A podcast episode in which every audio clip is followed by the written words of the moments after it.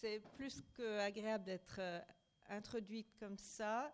Euh, effectivement, l'article Le matrimoine était écrit euh, par irritation généralisée contre Jacques Hénard et son, son espèce de, de, présence extrêmement masculin et sûr de soi. Et c'est une équipe, c'était à l'époque une équipe de muséographes faite presque exclusivement d'hommes avec une dynamique de création totalement masculine. Et euh, d'ailleurs, ça s'appelle le musée d'ethnographie de Neuchâtel, c'est-à-dire le MEN. Donc, euh, ça faisait un peu beaucoup. Et c'est vraiment, euh, vraiment parti d'un sentiment qu'il fallait. C'était ma première année là-bas, il fallait que je marque un peu mon territoire. Et donc, et, juste un vague programme féministe, mais non pensé. Je découvre aujourd'hui, mais grâce à vous, parce que je n'avais pas fait euh, les, recherches nécessaires, que ce concept de matrimoine, pas uniquement lié à moi, mais fait des petits, beaucoup de petits. Euh, donc je me sens portée par une, euh, une existence, une semi-existence lexicale, puisque c'est un mot qui circule mais qui n'est pas dans des dictionnaires, sauf comme un mot qui n'existe plus, mais il existe de nouveau. Donc, je vais naviguer dans, ces eaux semi-existantes de, ce terme. Euh, il y a des réalités, euh, il n'y aura pas beaucoup de terrain. J'ai fait du terrain sur la mise en place de la Convention du patrimoine immatériel en Suisse, sur tout le dispositif euh, suisse pour faire leur liste et commencer à interagir avec l'UNESCO. Mais ce papier-là sera plutôt abstrait. Euh, je n'ose pas dire théorique, je ne suis pas sûre qu'il ait cette cohérence-là, mais abstrait, oui. Euh, mais aussi parce que trop de terrain empêche de penser d'autres réalités, peut-être. Euh, et puis, il s'agit d'essayer de penser ce qui devrait être, ce qui pourrait exister, ce qui tente à exister. Est-ce qu'on peut faire des nouvelles réalités avec des mots? Je vais vous faire. je vais commencer à finir avec un, auteur que je découvre et qui me semble très pertinent, mais je dois dire que je ne sais pas entièrement pourquoi. Euh, c'est Hartmut Rose, cet Allemand qui écrit euh, le nouveau livre Rendre le monde indisponible, mais il a écrit un paragraphe qui va un peu nous donner courage pour euh, naviguer dans le semi-existence. C'est alors qu'aussi bien les astrophysiciens que les microphysiciennes et les physiciennes des particules nous disent que quelque chose ne va pas dans notre perception humaine du temps, de l'espace et de la causalité, dans notre séparation entre sujet observant et sujet observé, ou plutôt que nos concepts fondamentaux de la réalité, de ce qui est là, sont tout à fait vacillants et incertains. Des plus petites particules de matière on ne peut même plus dire qu'elles existent, mais à la rigueur qu'elles ont une tendance à exister. Nous sommes encore loin d'avoir terminé avec ce qu'est la réalité. Alors, moi aussi, euh, loin d'avoir terminé. Et puis, euh, ce mot de matrimoine tente à exister. C'est un peu ça que je vais explorer. Euh, et est-ce qu'il faut le faire advenir complètement à l'existence ou pas sera un peu la question qui me guide. Mais il n'y aura plus question de physique euh, et d'astrophysique, euh, rassurez-vous. On va revenir sur Terre. et sur Terre, il y a un grand malaise. J'ai dormi là, Hôtel des Grands Hommes, avant-hier soir. Je remarque qu'ils se sont obligés de mettre à côté, vous voyez pas, c'est tout petit, il y a un homme mal à, l'aise à côté, mais c'est les dames du Panthéon. Panthéon, c'est l'hôtel sœur euh, de l'hôtel des grands hommes maintenant, c'est nouveau. Ensuite, je suis allée manger dans le quartier. Je me suis retrouvée sur la rue des Patriarches. Euh, et puis, mais j'ai remarqué, si on regarde bien, plus on regarde, plus on le voit, que quelqu'un a, vous voyez pas peut-être, mais quelqu'un a effacé le P et a mis un petit M. Donc euh, clairement, je ne suis pas seule dans ma quête euh, absurde. Et puis, euh, je me promène. Et si Bacchus était une femme? Et puis, vraiment, la cerise sur le gâteau, je continue de me promener et j'arrive sur la rue du Petit Moine. Et je me suis dit, là, on commence à entrer euh, vraiment dans l'affaire. La, dans, Donc, j'ai aussi, grâce à Renault, j'ai renommé ma conférence. Elle s'appelle plus reconnaissance, redistribution, euh, résonance, même si je reviendrai sur ces trois termes. Elle s'appelle L'habit ne fait pas le moine, avec le petit astérisque de LBGTQI astérix, c'est-à-dire euh, hériter queerement. Parce que c'est en lisant le papier que Renaud m'a envoyé que je me suis dit, on met bien sûr, évidemment, il faut partir sur les études queer et pas rester sur euh, les études de genre, peut-être dans ce cas de figure. Et euh, c'est ça que je vais expliquer, euh, autour duquel je vais tourner, disons. S'il faut penser le patrimoine avec les outils du queer, pour le patrimoine, j'ai tenté de penser le patrimoine avec les outils du genre. Et là, j'essaie d'aller un tout petit peu plus loin et de penser le patrimoine avec les outils queer. Alors, ça veut dire que si le matrimoine n'était jamais une chose, mais toujours un outil critique, euh, nous allons un peu doubler la mise avec la notion queer et arriver sur quelque chose d'un peu différent. J'espère qu'on aura le temps de discuter. Qu'est-ce que ça donne concrètement? Quel type de politique patrimoniale au sens étroit du terme on pourrait imaginer? Euh, mais pour l'instant, il faut passer par cette étrange famille que ce mot a constituée, c'est-à-dire, j'ai dit, le matrimoine a fait des petits, chaque fois avec un père différent. Ça fait un, une famille vraiment bizarroïde. Euh, et c'est un peu le même processus euh, que j'essaie de mettre en évidence dans l'article, c'est-à-dire le mystère de l'engendrement, comment les mots produisent des choses, et l'aspect collectif de la gestation.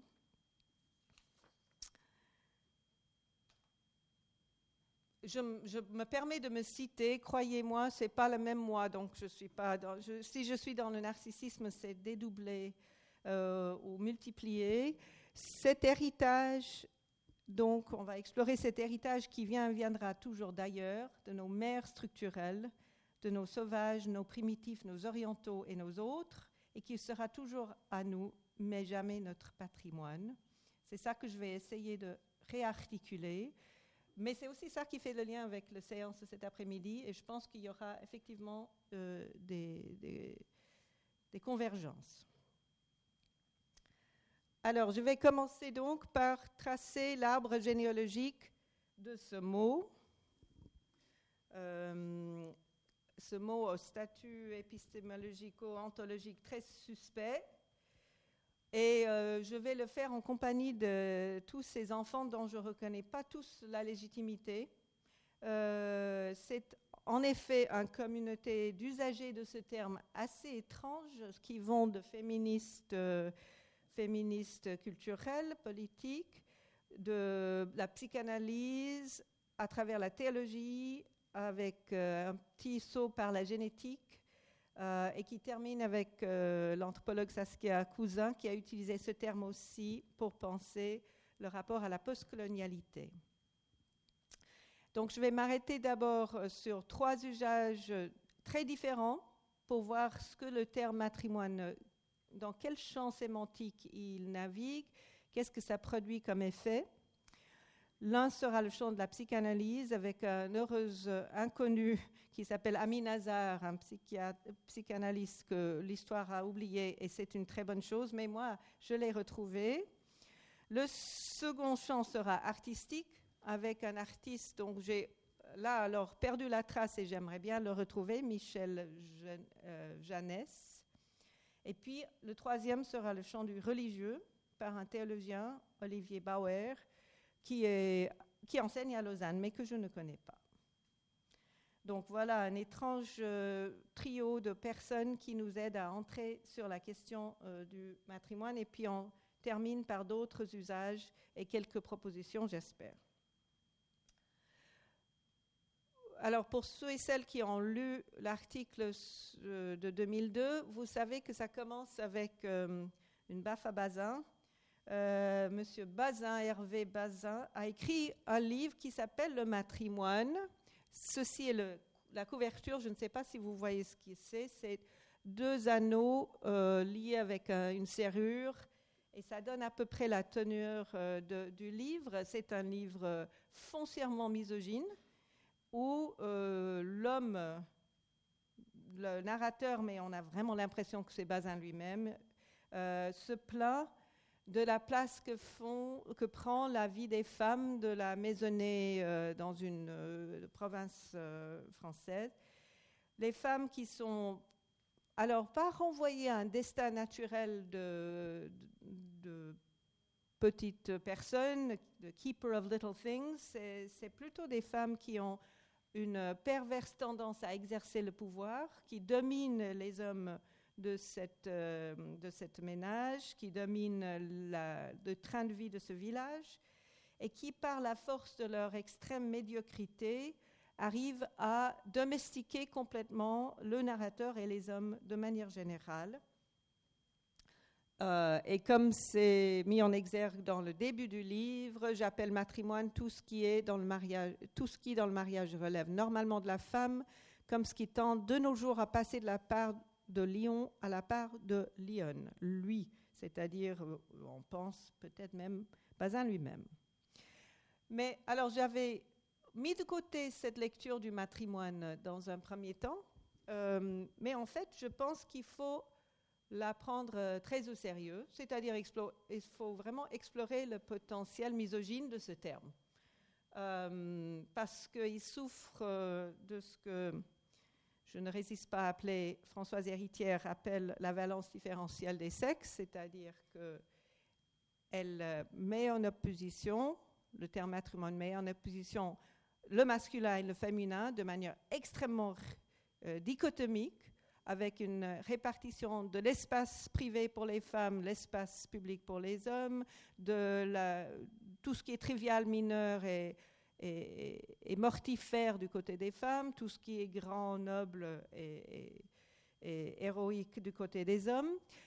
Et euh, alors, le, le, matrimoine, dans la lecture de Baza, représente toute cette horrible emprise du principe du féminin sur les hommes.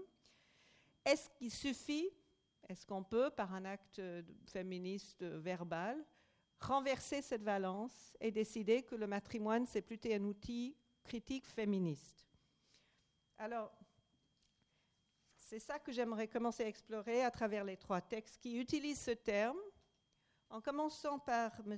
Amin Hazar, qui donc est un psychanalyste qui est peut-être encore vivant, mais quand il a écrit ces textes, euh, c'était la fin des années 90, début des années 2000. Les textes sur lesquels je me suis basée, il a l'air de les avoir publiés lui-même. Euh, ils sont dans des revues, mais on trouve plus ces revues. Et puis, euh, vous avez exploré aussi. et puis, il, précise que le texte que je vais citer longuement n'a pas été publié parce qu'il était trop long pour être publié. Donc, mais c'est une exploration que je pense vaut le coup, même si l'auteur euh, n'a pas survécu à la postérité ne survivra pas, parce que c'est une lecture de toute une série de ce qu'il appelle. Bon, je, je vais vous donner sa définition, ça vaut la peine. Le matrimoine, ce sont des. Donc, il a inventé ce terme lui-même. Il ne s'inspire de. Bon, en tout cas, il ne cite personne d'autre, mais je pense qu'il a inventé véritablement lui-même. Le matrimoine, ce sont des manières de dire et des manières de faire transmises en lignée féminine par des voix fortes variées. L'identité de genre y trouvait de toujours support et consolidation. Et puis, nous convenons de désigner par matrimoine un certain nombre d'organisateurs de rôles féminins, tant anciens que modernes. Ce sont des manières de dire et des manières de faire transmises de génération en génération en lignée féminine et qui servent à la modulation du secteur euh, préconscient de l'appareil psychique. Donc, ce que Hazard est en train de dire, c'est qu'il y a des rôles de genre fondamentaux pour la constitution de l'identité féminine. Et dans un long texte, il passe en revue comment ces rôles de genre ont été négligés, mis de côté et brouillés par l'entrée de la femme dans la vie publique, d'abord par la domestication des hommes à travers l'éducation des femmes. Il a un long texte sur l'école des femmes euh, de Molière, donc tout un, travail sur Perrault, sur Molière et sur euh, La Fontaine, très intéressant. Et puis euh, un deuxième texte sur le fait que maintes problèmes psychiques des jeunes filles aujourd'hui, donc dans le début du siècle, 21e siècle, sont dus au fait qu'elles n'ont pas de repères euh, féminins sur qu'on a renié ce patrimoine mm, féminin, c'est-à-dire le matrimoine, qui les ancrerait dans une identité stable. Et donc, il explique l'anorexie euh, mentale à travers euh, l'absence de matrimoine. Il explique toute une série de comportements. Vous allez voir ça le, matrimoine se matérialise pour lui dans des façons de dire et de façons de faire. D'ailleurs, il s'inspire d'Yvonne Verdier. Euh, rapport à trois organisations de rôle, ceux de la laveuse, de la cuisinière et de la couturière. Au fil de nos recherches, nous avons abordé quelques autres, la fil à la patte, le fil à la patte, l'anorexie mentale, la ruse, la curiosité, le comptage, la parure, la conversation, les belles lettres, le trousseau, il y a encore nombre d'autres, tels que le commérage, l'art de recevoir, d'élever les enfants, de soigner avec ces remèdes dits de grand-mère. Donc ça, c'est le matrimoine pour M. Hazard. Et puis, euh, vous aurez compris que ce n'est pas une série euh, d'activités extrêmement, euh, extrêmement réjouissantes pour les, les, jeunes féministes. On est plutôt renvoyé à une naturalisation extrême, extrême et ancrée dans une histoire longue. Euh, du rôle des femmes ou de, la personnalité de base féminin, euh, ancrée aussi dans une psychanalyse lacanienne euh, qui développe pas beaucoup, mais qui, sous-tend tout ce qu'il dit. Donc, on voit là exprimer en termes scientifiques toute la, potentialité misogyne, plus que misogyne, vraiment naturalisant, du terme de patrimoine, ce qui devrait nous faire prendre un peu nos distances peut-être. Mais ce terme a aussi d'autres usages, et comme j'ai dit, le deuxième que j'aimerais examiner, c'est l'artiste Michel Janès. Et je le connais parce qu'il m'a contacté, parce qu'il a lui-même inventé le terme matrimoine, et après coup, il a découvert que moi aussi je l'avais inventé, donc on s'est mis en contact. Euh, et c'est un homme, euh, il me semble, assez intéressant. Il est, c'est un artiste qui travaille sur les euh, l'art, public participatif et qui a travaillé longuement autour de la notion de bouton ou boîte aux boutons. J'établis ainsi, au cours de plusieurs entretiens informels, le fait que les femmes sont détentrices de la mémoire contenue dans la boîte à boutons. Celle-ci leur appartient et les grandes-mères la transmettent en règle générale aux filles. La boîte à boutons est donc non un patrimoine mais un matrimoine. Note en bas de page précisant que l'auteur pensait lui aussi créer un néologisme.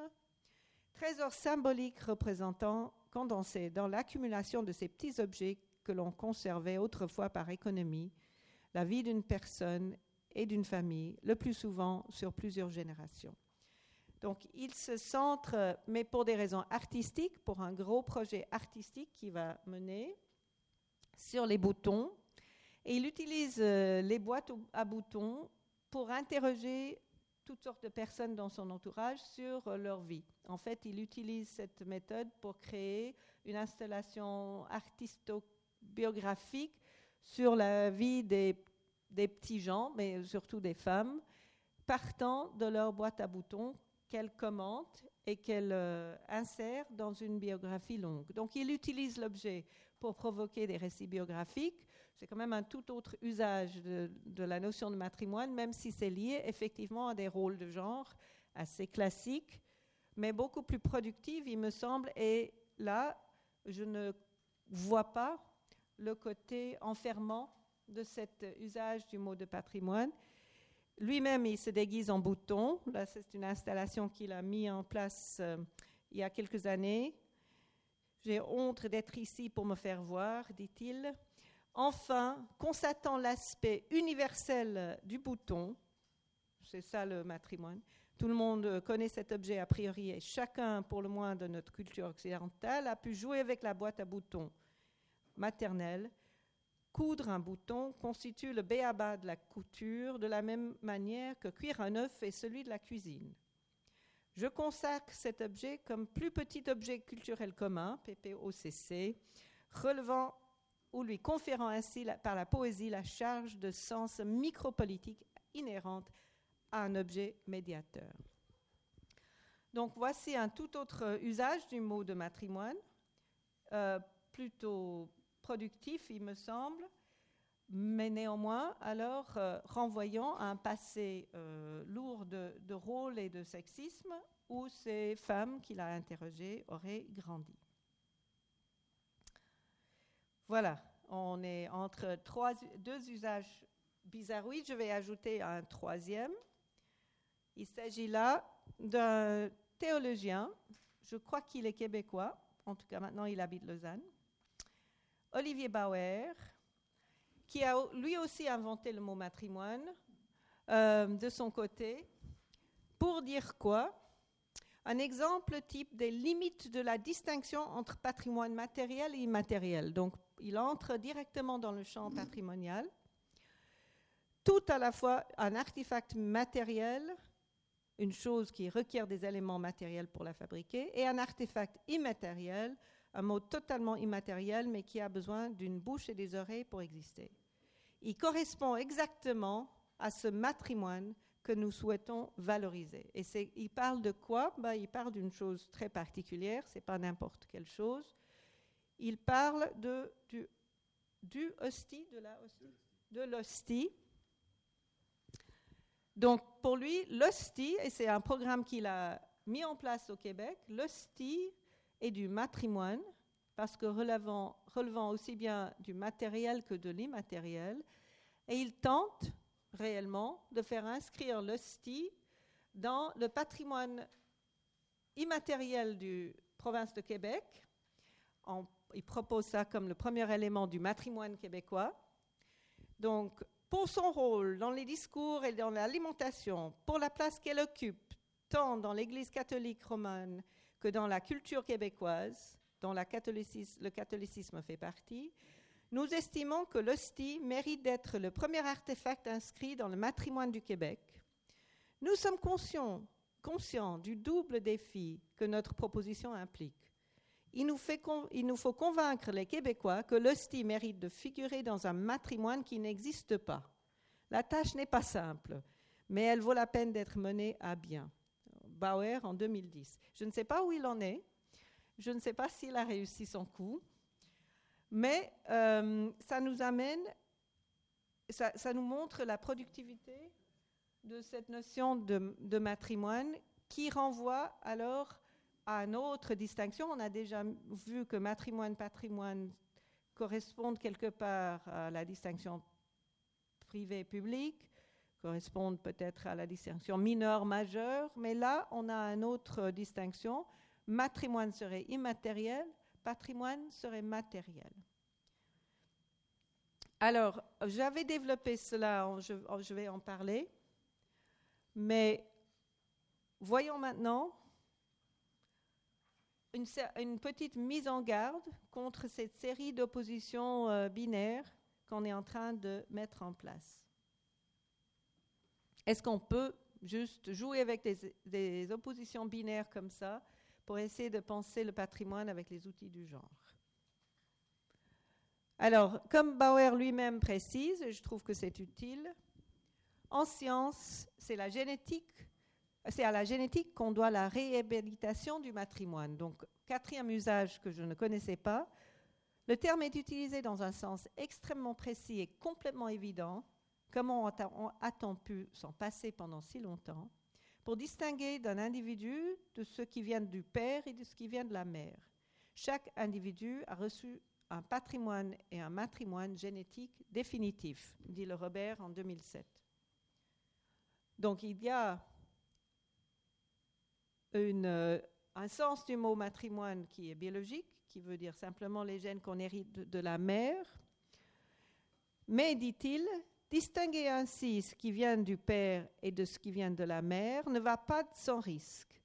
Qualifier de matrimoine le patrimoine immatériel pourrait conduire à renforcer des stéréotypes ridicules aux conséquences dramatiques.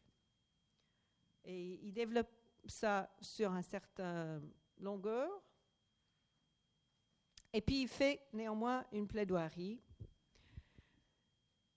Cependant, sans ignorer les risques d'une telle perspective, matrimonialiser une partie du patrimoine nous paraît profitable pour peu que l'on s'interdise de le réduire à des éléments stéréotypiquement féminins. Le matrimoine offre la chance d'élargir la notion du patrimoine et de renouveler le regard que l'on porte sur lui. Comme nous l'avons vu précédemment, matrimonialiser certains éléments du patrimoine permettrait notamment de valoriser le rôle des femmes, de reconnaître la valeur patrimoniale des biens éphémères et indivis, terme utile, je vais y revenir, biens éphémères et indivis, de prendre en compte les mondes imaginaires qu'ils évoquent.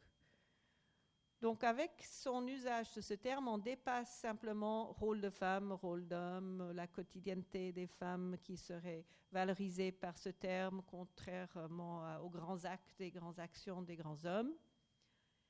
On entre dans un autre registre où on a une forme de patrimoine qui est éphémère, qui est en principe un oxymore. ça, ça, pourrait être conçu comme un oxymore. Individu,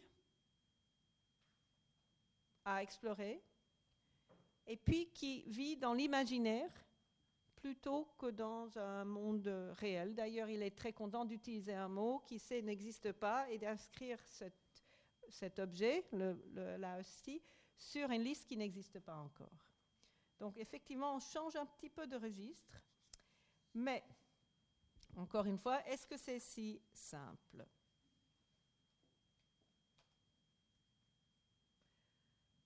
C'est une question que j'avais explorée.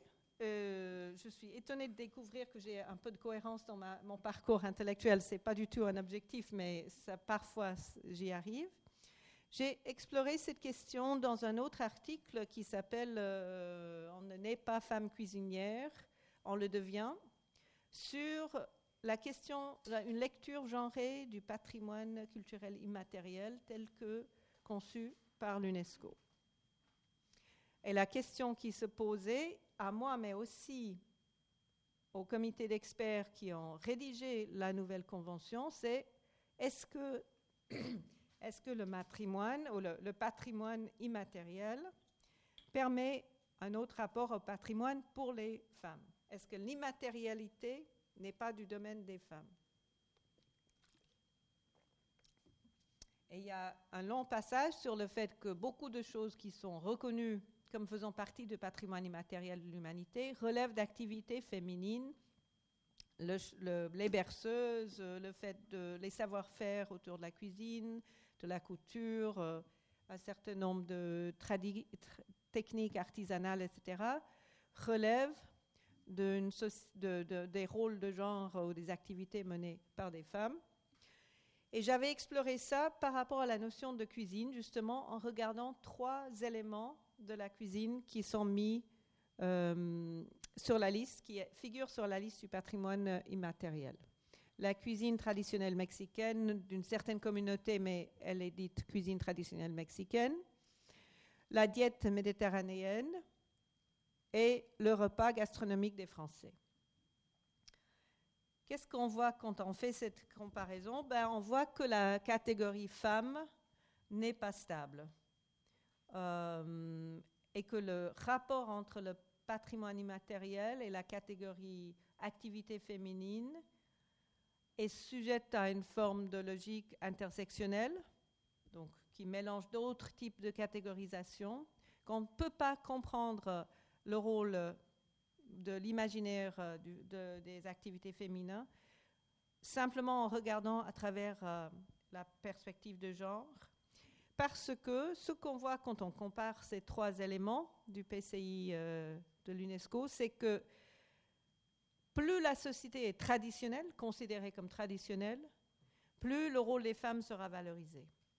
Donc, dans la cuisine traditionnelle mexicaine, si vous regardez le site et toutes les justifications euh, et les lettres de consentement et les signatures, ça tourne entièrement autour des femmes mexicaines dans ce groupe qui seraient les porteuses et même les militantes de ce patrimoine, puisqu'il s'agit d'un mouvement de revitalisation sociale de leur communauté.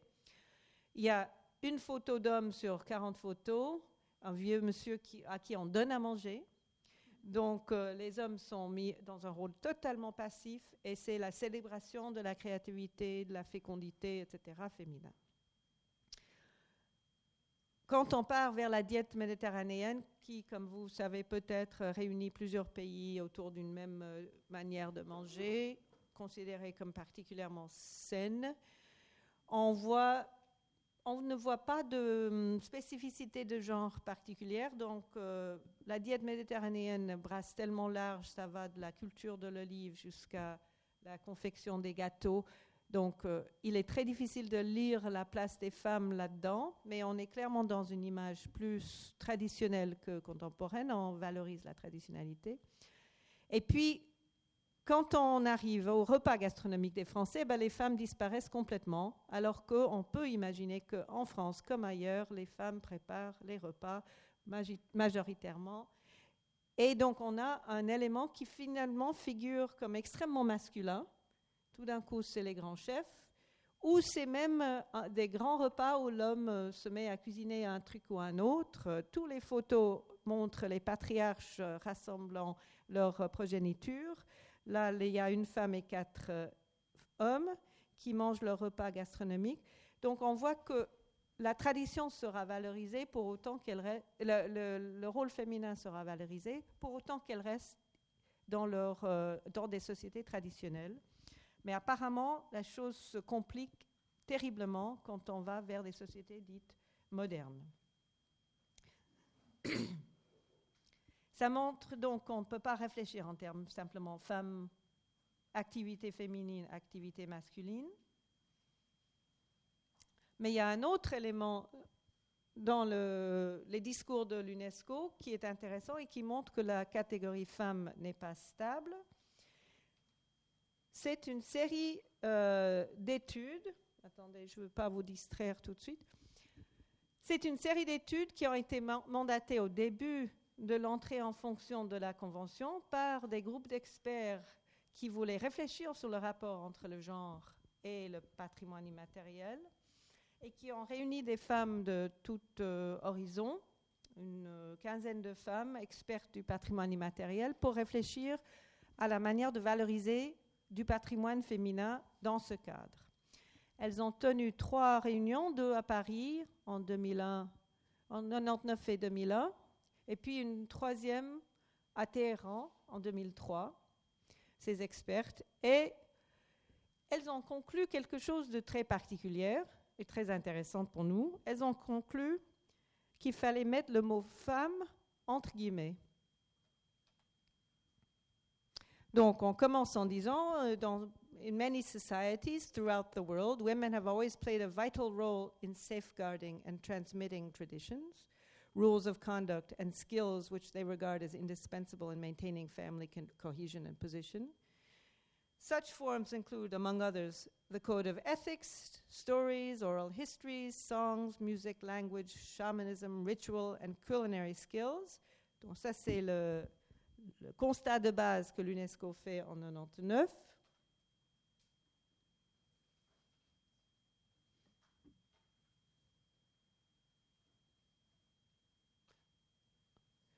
je saute, c'est pas nécessaire.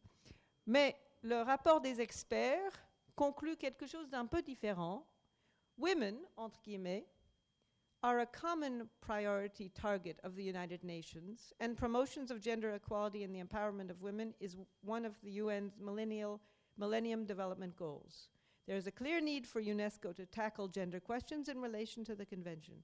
Ça, c'est la, réunion qui a lieu à Paris en 2003. Sauf que le gros de la réunion se passe sur le fait qu'il n'y a pas que de sexe dans d'autres sociétés et que l'Occident ne peut pas imposer cette lecture dichotomique du sexe, qu'il y a beaucoup de sociétés où il y a 3, 4, 6, 9 genres. Et donc, on ne peut pas parler de femmes.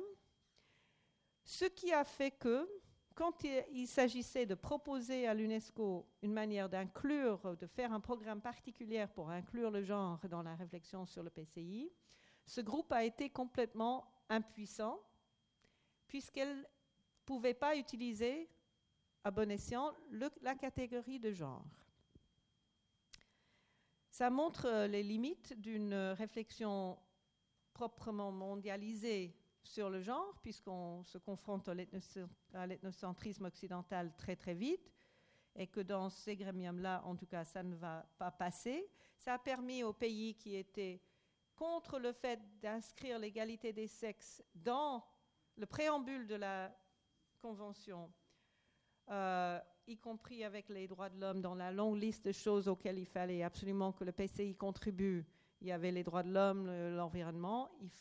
Il, était question d'inclure les droits des, les, les droits des femmes, la non-discrimination sur base de genre. C'était exclu par des pays qui ne voulaient pas avoir des embêtements euh, notamment des pays du Moyen-Orient, en se basant sur ce rapport des femmes qui disaient bah, il n'y a pas de femmes malheureusement, donc on ne sait pas très bien comment s'y prendre à partir de là. Voilà donc une raison pour laquelle il n'est pas si facile de dire que le PCI serait euh, quelque part, euh, le patrimoine immatériel serait plus proche des activités des femmes plus on, plus pousse, plus elle se dissout euh, devant nos yeux. Et ça nous laisse évidemment, nous euh, féministes, un, un, gros malaise. Qu'est-ce qu'on va, comment on va s'y prendre à partir de là?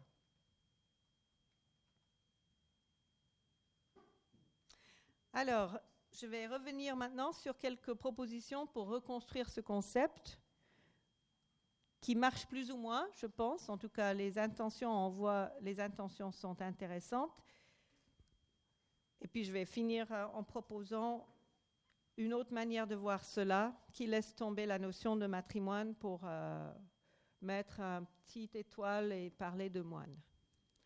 Ça, c'est la définition que Saskia Cousin, anthropologue euh, spécialiste du tourisme et du patrimoine, a utilisé pour essayer de réfléchir sur les programmes de patrimonialisation euh, dans le Bénin qu'elle a étudié depuis dix ans.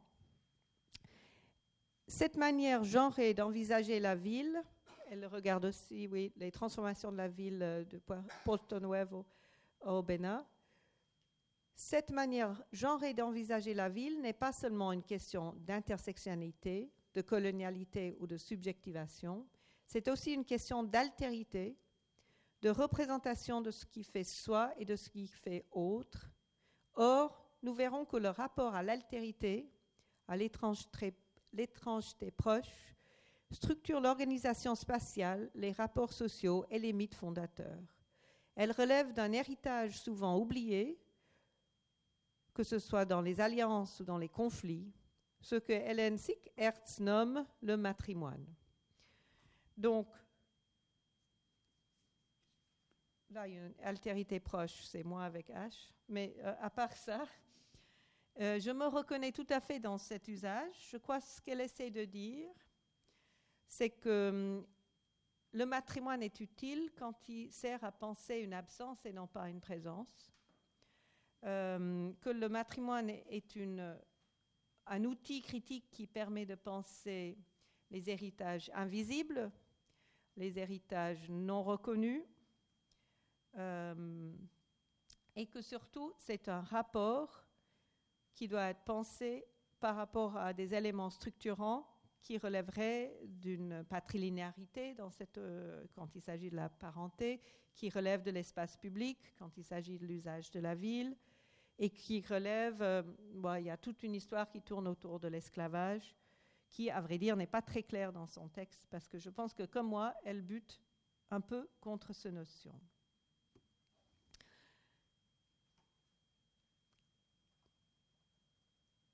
Cela dit, donc je vois une relation, une notion de matrimoine beaucoup plus relationnelle et dynamique, clairement pas une chose que les femmes font, mais une manière de voir des rapports sociaux.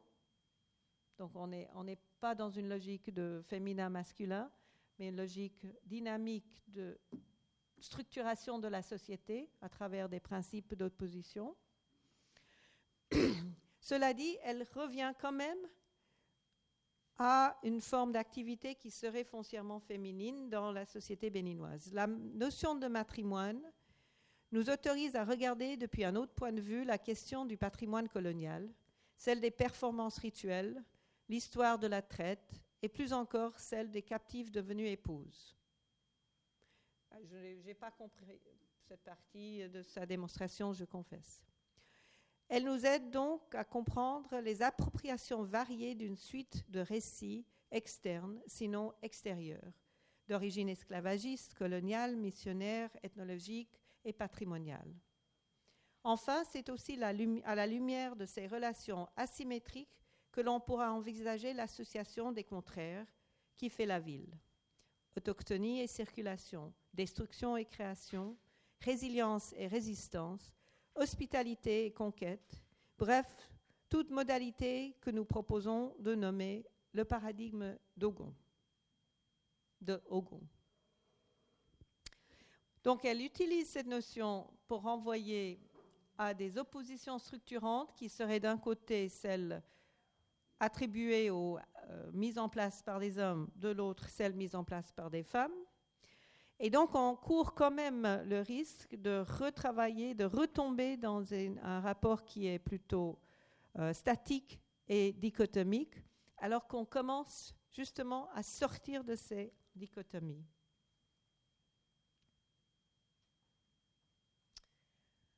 Alors, à quoi est-ce que peut-être les dichotomies masculin-féminin peuvent quand même être utiles? Et pourquoi il ne faut pas les laisser tomber complètement? Et c'est là où je viens vers mes conclusions et je reviens vers les trois notions de redistribution, reconnaissance et résonance, qui seraient trois manières d'agir avec le patrimoine très différentes modalités d'action en lien avec le patrimoine très différents. Je commence avec la redistribution.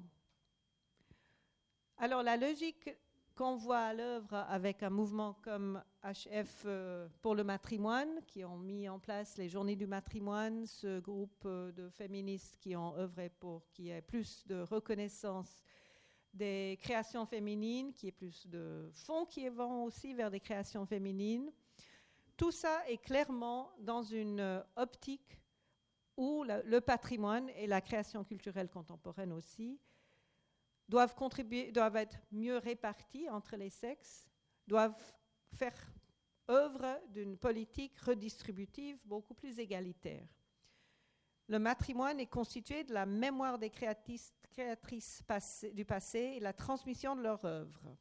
L'égalité entre femmes et hommes nécessite une valorisation de l'héritage des femmes. Dès lors, matrimoine et patrimoine constitueront ensemble notre héritage culturel commun, mixte et égalitaire. Ça, c'est le projet de HF de 2016. Euh, je crois que vous avez vu passer ces journées du matrimoine, etc. Pour moi, cette logique, alors extrêmement identifiée à des hommes et des femmes, non pas à des relations de genre, mais des personnes euh, labellisées hommes et des personnes labellisées femmes, fait sens et même nécessaire. C'est d'autant plus nécessaire quand on voit euh, l'émotion que ça suscite, l'espèce de, d'attaque dont sont objet les femmes qui ont proposé les journées du matrimoine, le ridicule dont il fait objet, ça rend la chose d'autant plus nécessaire on reste néanmoins là dans un paradigme qui est lié à la redistribution matérielle. Il faut plus d'argent qui vont vers les artistes féminins, il faut plus de retombées euh, liées au nom des femmes artistes passées et présentes. Et puis on reste évidemment aussi plutôt dans une optique euh, du patrimoine élitaire, de la haute culture, de la culture euh, avec ses majuscules. On n'est pas du tout dans une optique euh, du quotidien, des petites choses que font la vie des femmes dans le quotidien, les femmes anonymes, etc.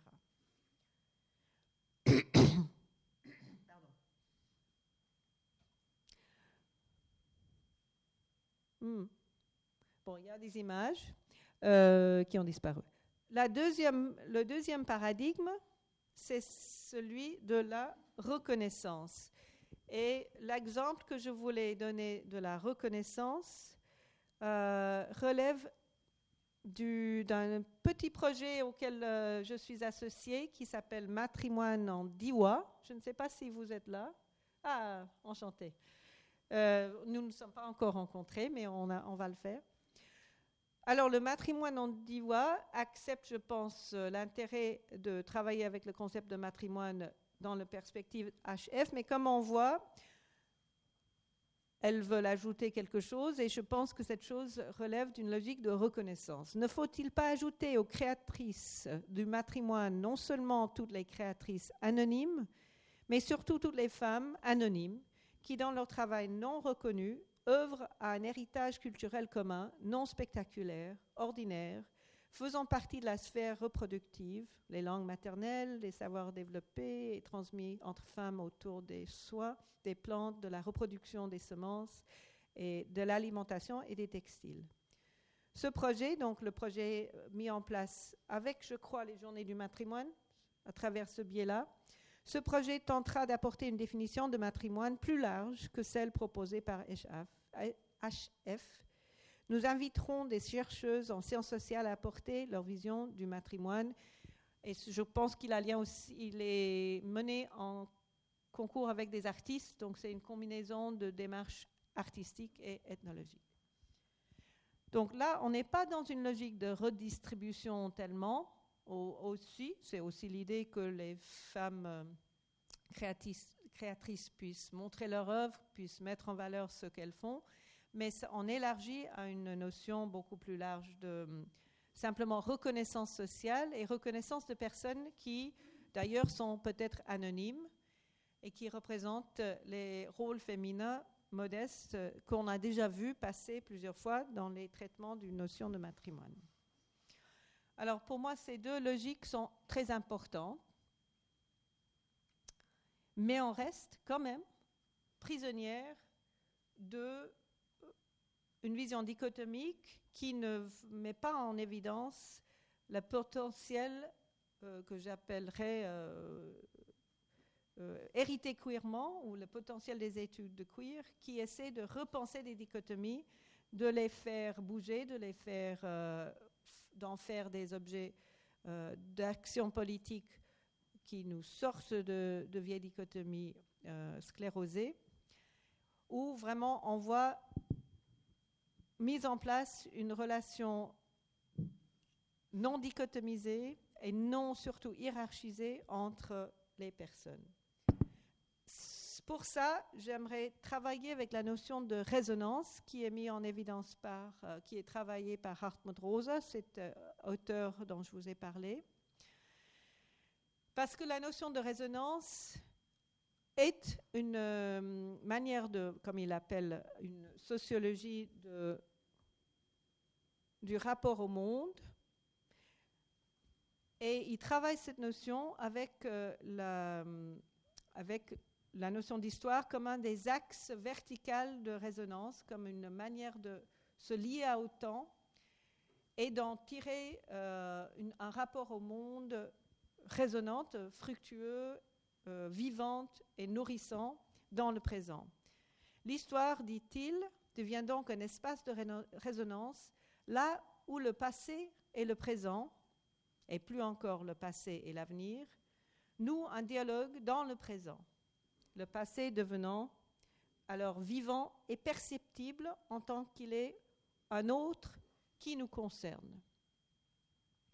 Pourquoi c'est intéressant? Encore une fois, on a, comme avec Cousin, on a une relation qui est d'autant plus forte que la chose avec laquelle on est en relation est absente, est indisponible, c'est le terme de Rosa, qui est indisponible et mis en disposition momentanément à travers euh, un lien de résonance qui s'établit entre le sujet et l'objet.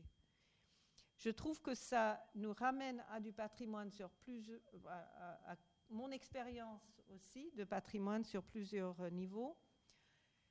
Ça nous ramène au caractère éphémère, j'avais signalé le terme avant, au caractère éphémère de l'expérience du patrimoine. La plupart du temps, quand nous sommes face à du patrimoine, que ce soit de l'art, que ce soit des rituels, que ce soit des bâtiments, rien ne se passe. C'est ennuyeux, c'est un devoir, c'est euh, du, du boulot. Et tout d'un coup, à un moment qui n'est pas prévisible, mais qui est extrêmement palpable, une résonance se met en place. Et cette résonance, bon, pour Hartmut Rosa, cette résonance est évidente parce qu'on sent physiquement qu'on est ému, qu'on a des larmes, qu'on a des frissons, qu'on a une expérience que Tornator appelle l'expérience patrimoniale ou des émotions patrimoniales. Ce sont des choses qui existent, dont nous faisons tous expérience, mais qui sont extrêmement instables, éphémères justement, et, et ça c'est le mot-clé de Rosa, indisponibles dans le sens où on ne peut pas les provoquer, on ne peut pas les acheter, on ne peut pas acheter une expérience de patrimoine réussi, on doit attendre que ça vienne, et on doit être disponible pour aller vers euh, cette expérience à travers un objet qui n'est pas qu'on ne peut pas manipuler, qui n'est pas instrumentalisable. Donc, dans le schéma théorique de Rosa, que je trouve très utile pour penser le, patrimoine en général, le patrimoine, euh, euh, il n'y a pas de choses qui seraient patrimoniales, il serait des moments où on entre en résonance avec un certain passé, euh, que ce soit la tradition, que ce soit un lieu où quelque chose s'est passé, sur le champ de bataille de Verdun ou sur, en regardant un rituel lors d'une fête. Et on arrive à, travers ce lieu ou cet objet ou cette activité, s'inscrire dans un grand récit historique, faire un très momentanément avec le temps. Nécessairement momentanément, puisque le passé nous échappe n'est pas là et que le futur n'est pas encore là. Il dit ça autrement. Je vous lis, c'est long. Les expériences de résonance ne peuvent tout au plus se comprendre comme une présence radicale qu'au sens où elles ouvrent des axes temporels vers le passé et l'avenir. La conscience, alors, ne remonte pas dans le passé, pas plus qu'elle ne se projette dans l'avenir, elle abolit l'un et l'autre dans la conscience intense d'un présent résonnant.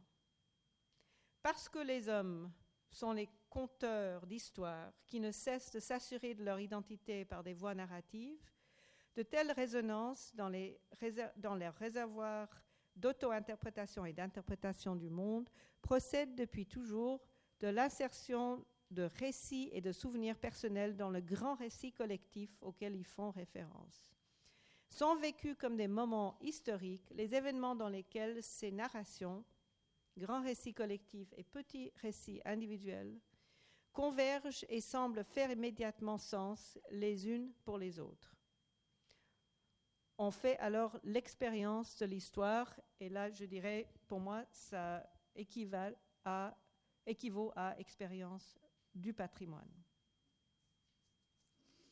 Alors, pourquoi c'est important? Pourquoi, pour moi, on relève là d'une logique que j'appellerais, mais très. Euh, peut-être avec un peu de hum, liberté, d'une logique queer, c'est que on est dans une euh, filiation qui n'en est plus une, puisqu'on n'arrive pas à atteindre euh, ni le passé ni le futur, qu'on ne maîtrise pas son rapport à la filiation, qu'on hérite mais pas au moment où on veut et sans pouvoir instrumentaliser cet héritage. Et cette relation au patrimoine, au passé, au temps, euh, est possible quand il s'inscrit dans un grand récit historique. on ne peut pas le faire individuellement. Il fait partie d'une inscription de soi dans un récit collectif. Et ça, pour euh, Rosa, c'est l'autre aspect de son développement théorique, c'est que l'expérience de résonance est amoindrie euh, chaque année, euh, dans l'époque qu'on vit, amoindrie, affaiblie par l'extrême instrumentalisation de nos rapports au monde, que sont ce qu'il appelle, euh, qu'on trouve dans la modernité tardive. Cette manière de voir le patrimoine me permet d'expliquer pourquoi certaines formes de patrimoine marchent mieux que d'autres aujourd'hui, certains mouvements, patrimoniaux peuvent être importants, pourquoi des femmes peuvent se mobiliser pour faire euh, advenir le concept de matrimoine, parce qu'elles veulent s'inscrire ça dans un grand récit qui existe encore et qui est puissante, celle de l'égalité des sexes, qui est en tout cas puissante pour beaucoup de féministes. Tout comme ça explique l'intérêt de la communauté LGBT pour avoir des archives de leur passé, pouvoir inscrire un passé dans un grand récit de progrès envers euh, l'ouverture à des identités sexuelles différentes. Et ça explique aussi pourquoi certains récits du patrimoine ne marchent plus, puisque s'inscrivant dans un grand récit qui ne, qui ne, fonctionne plus, qui ne donne pas une vision d'avenir euh, claire et partagée, euh, il, faut, il faut chercher maintenant des grands récits du progrès de l'humanité qui marchent et qui portent. Sur les questions identitaires, ça marche et ça porte. Sur d'autres questions, on est vraiment dans le tâtonnement euh, le plus absolu, notamment avec toutes les crises de la modernité tardive que nous vivons par rapport à l'environnement, par rapport à l'ouverture vers l'autre, par rapport à la question de la postcolonialité, justement. Donc, je n'ai pas de proposition très claire. Ce que j'ai, c'est un sentiment qu'on peut penser le patrimoine comme une relation à une altérité absente, que c'est ça qui permet d'accéder à ce, qui, ce que je veux conserver dans la notion de patrimoine et qui permet aussi d'éviter de penser qu'on peut le posséder et l'instrumentaliser. Voilà, je crois que je vais m'arrêter là en vous remerciant.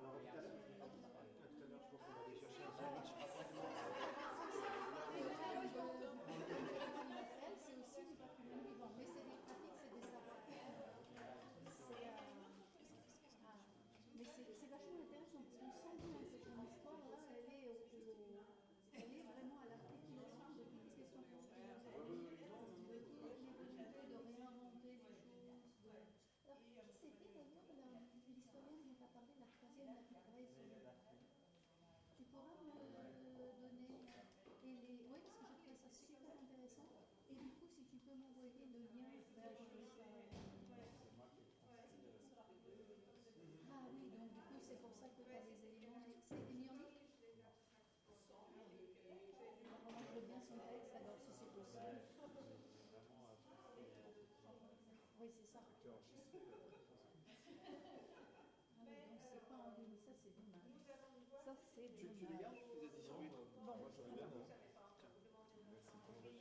Ça va. Ça va, ça va. Je. Ah ouais, tu vois pas? Non, j'ai pas la crèche. Je vais faire ce que je veux. Qu'est-ce que tu veux pas Bienvenue au club. Ici, qui était pas déjà? On est tous par là, mais bon, là, ça commence à trouver sur l'iPhone. Donc, je prends quelques décisions dans ma vie à ce moment. Voilà. Professionnel.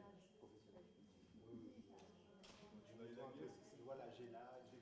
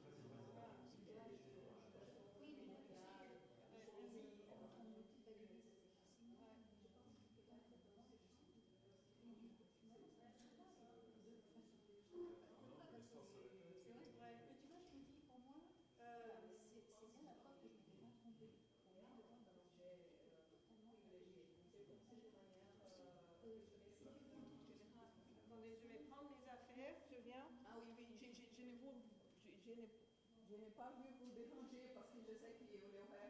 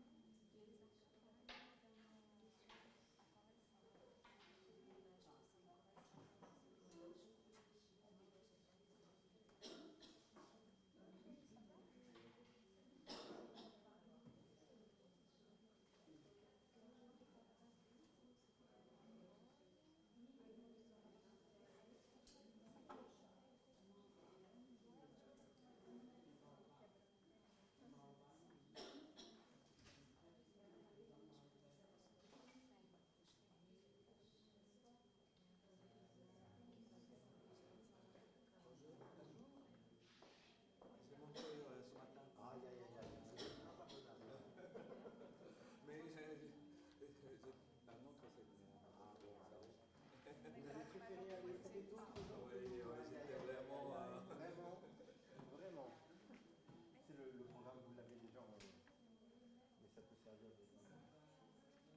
De...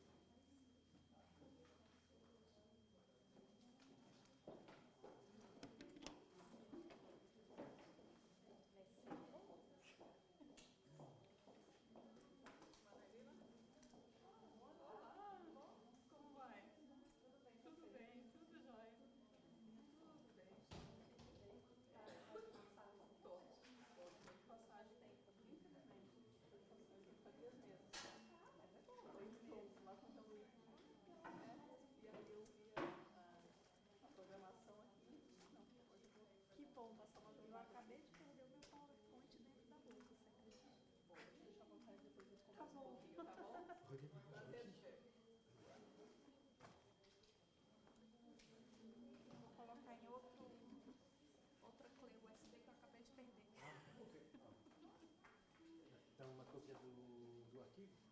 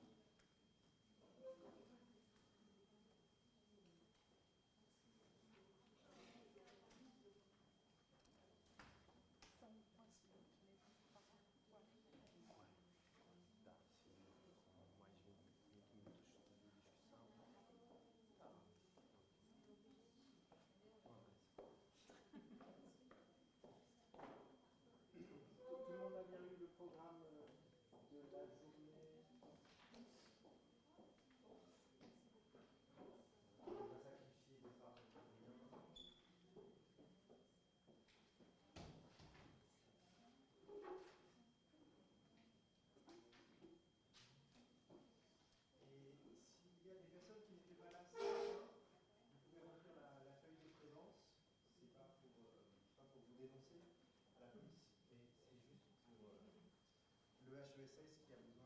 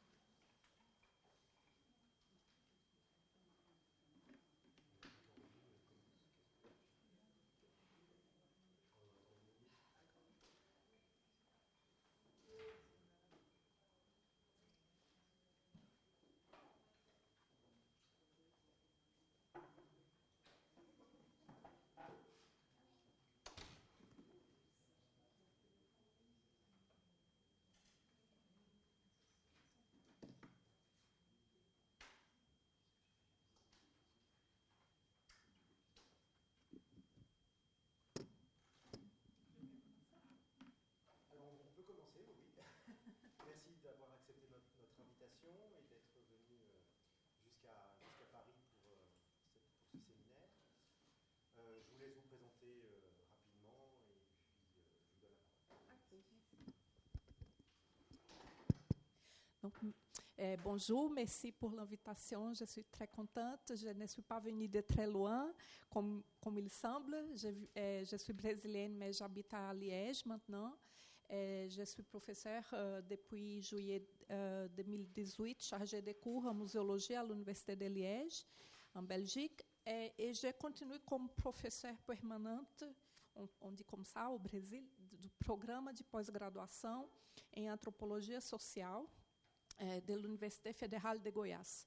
Et donc, j'ai ce double rôle. Et je vais partager avec vous quelques, quelques réflexions à propos des, des changements de- euh, euh, conceptuels de la muséologie qui sont très importants pour nous au Brésil et qui pour la Belgique sont très nouveaux, que j'essaie maintenant d'influencer un peu ces champs muséales belges. Et, et j'espère que ça hum, amène quelque chose de nouvel pour vous. Je ne sais pas vraiment. euh, c'est très divers ici, le public, donc euh, euh, je pense que quelque chose ne vont être pas nouvelles pour tout le monde, mais à, à la fin, on aura un peu de temps pour la discussion et j'espère que ça soit très riche. bon, euh, d'abord, comme je vous ai dit, ah, je vais passer ici, c'est plus simple.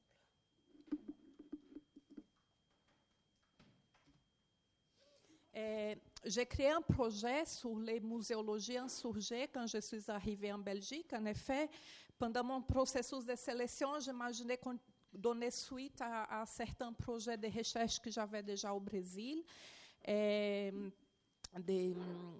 cartographies des poupées Carajá qui sont muséalisées dans les, les musées partout, et un autre projet aussi à propos des modèles de formation en muséologie, que c'est un autre sujet qui m'intéresse, qui, avec cette expérience d'être professeur maintenant dans un autre pays, euh, c'est intéressant pour, euh, comme comparaison. Mais finalement, j'ai découvert que tous mes, mes sujets, tous mes, mes exemples, tout en moi euh, trop étrange pour les contextes belges. Et et donc, c'était nécessaire vraiment penser à un autre projet eh, parce que j'ai découvert euh, soudain que j'étais trop insurgée. Euh, au, Brésil, en effet, je ne suis pas du tout euh, trop insurgée. C'est un contexte euh, vraiment avec beaucoup de nouveautés, d'action, d'activisme et militance dans la muséologie.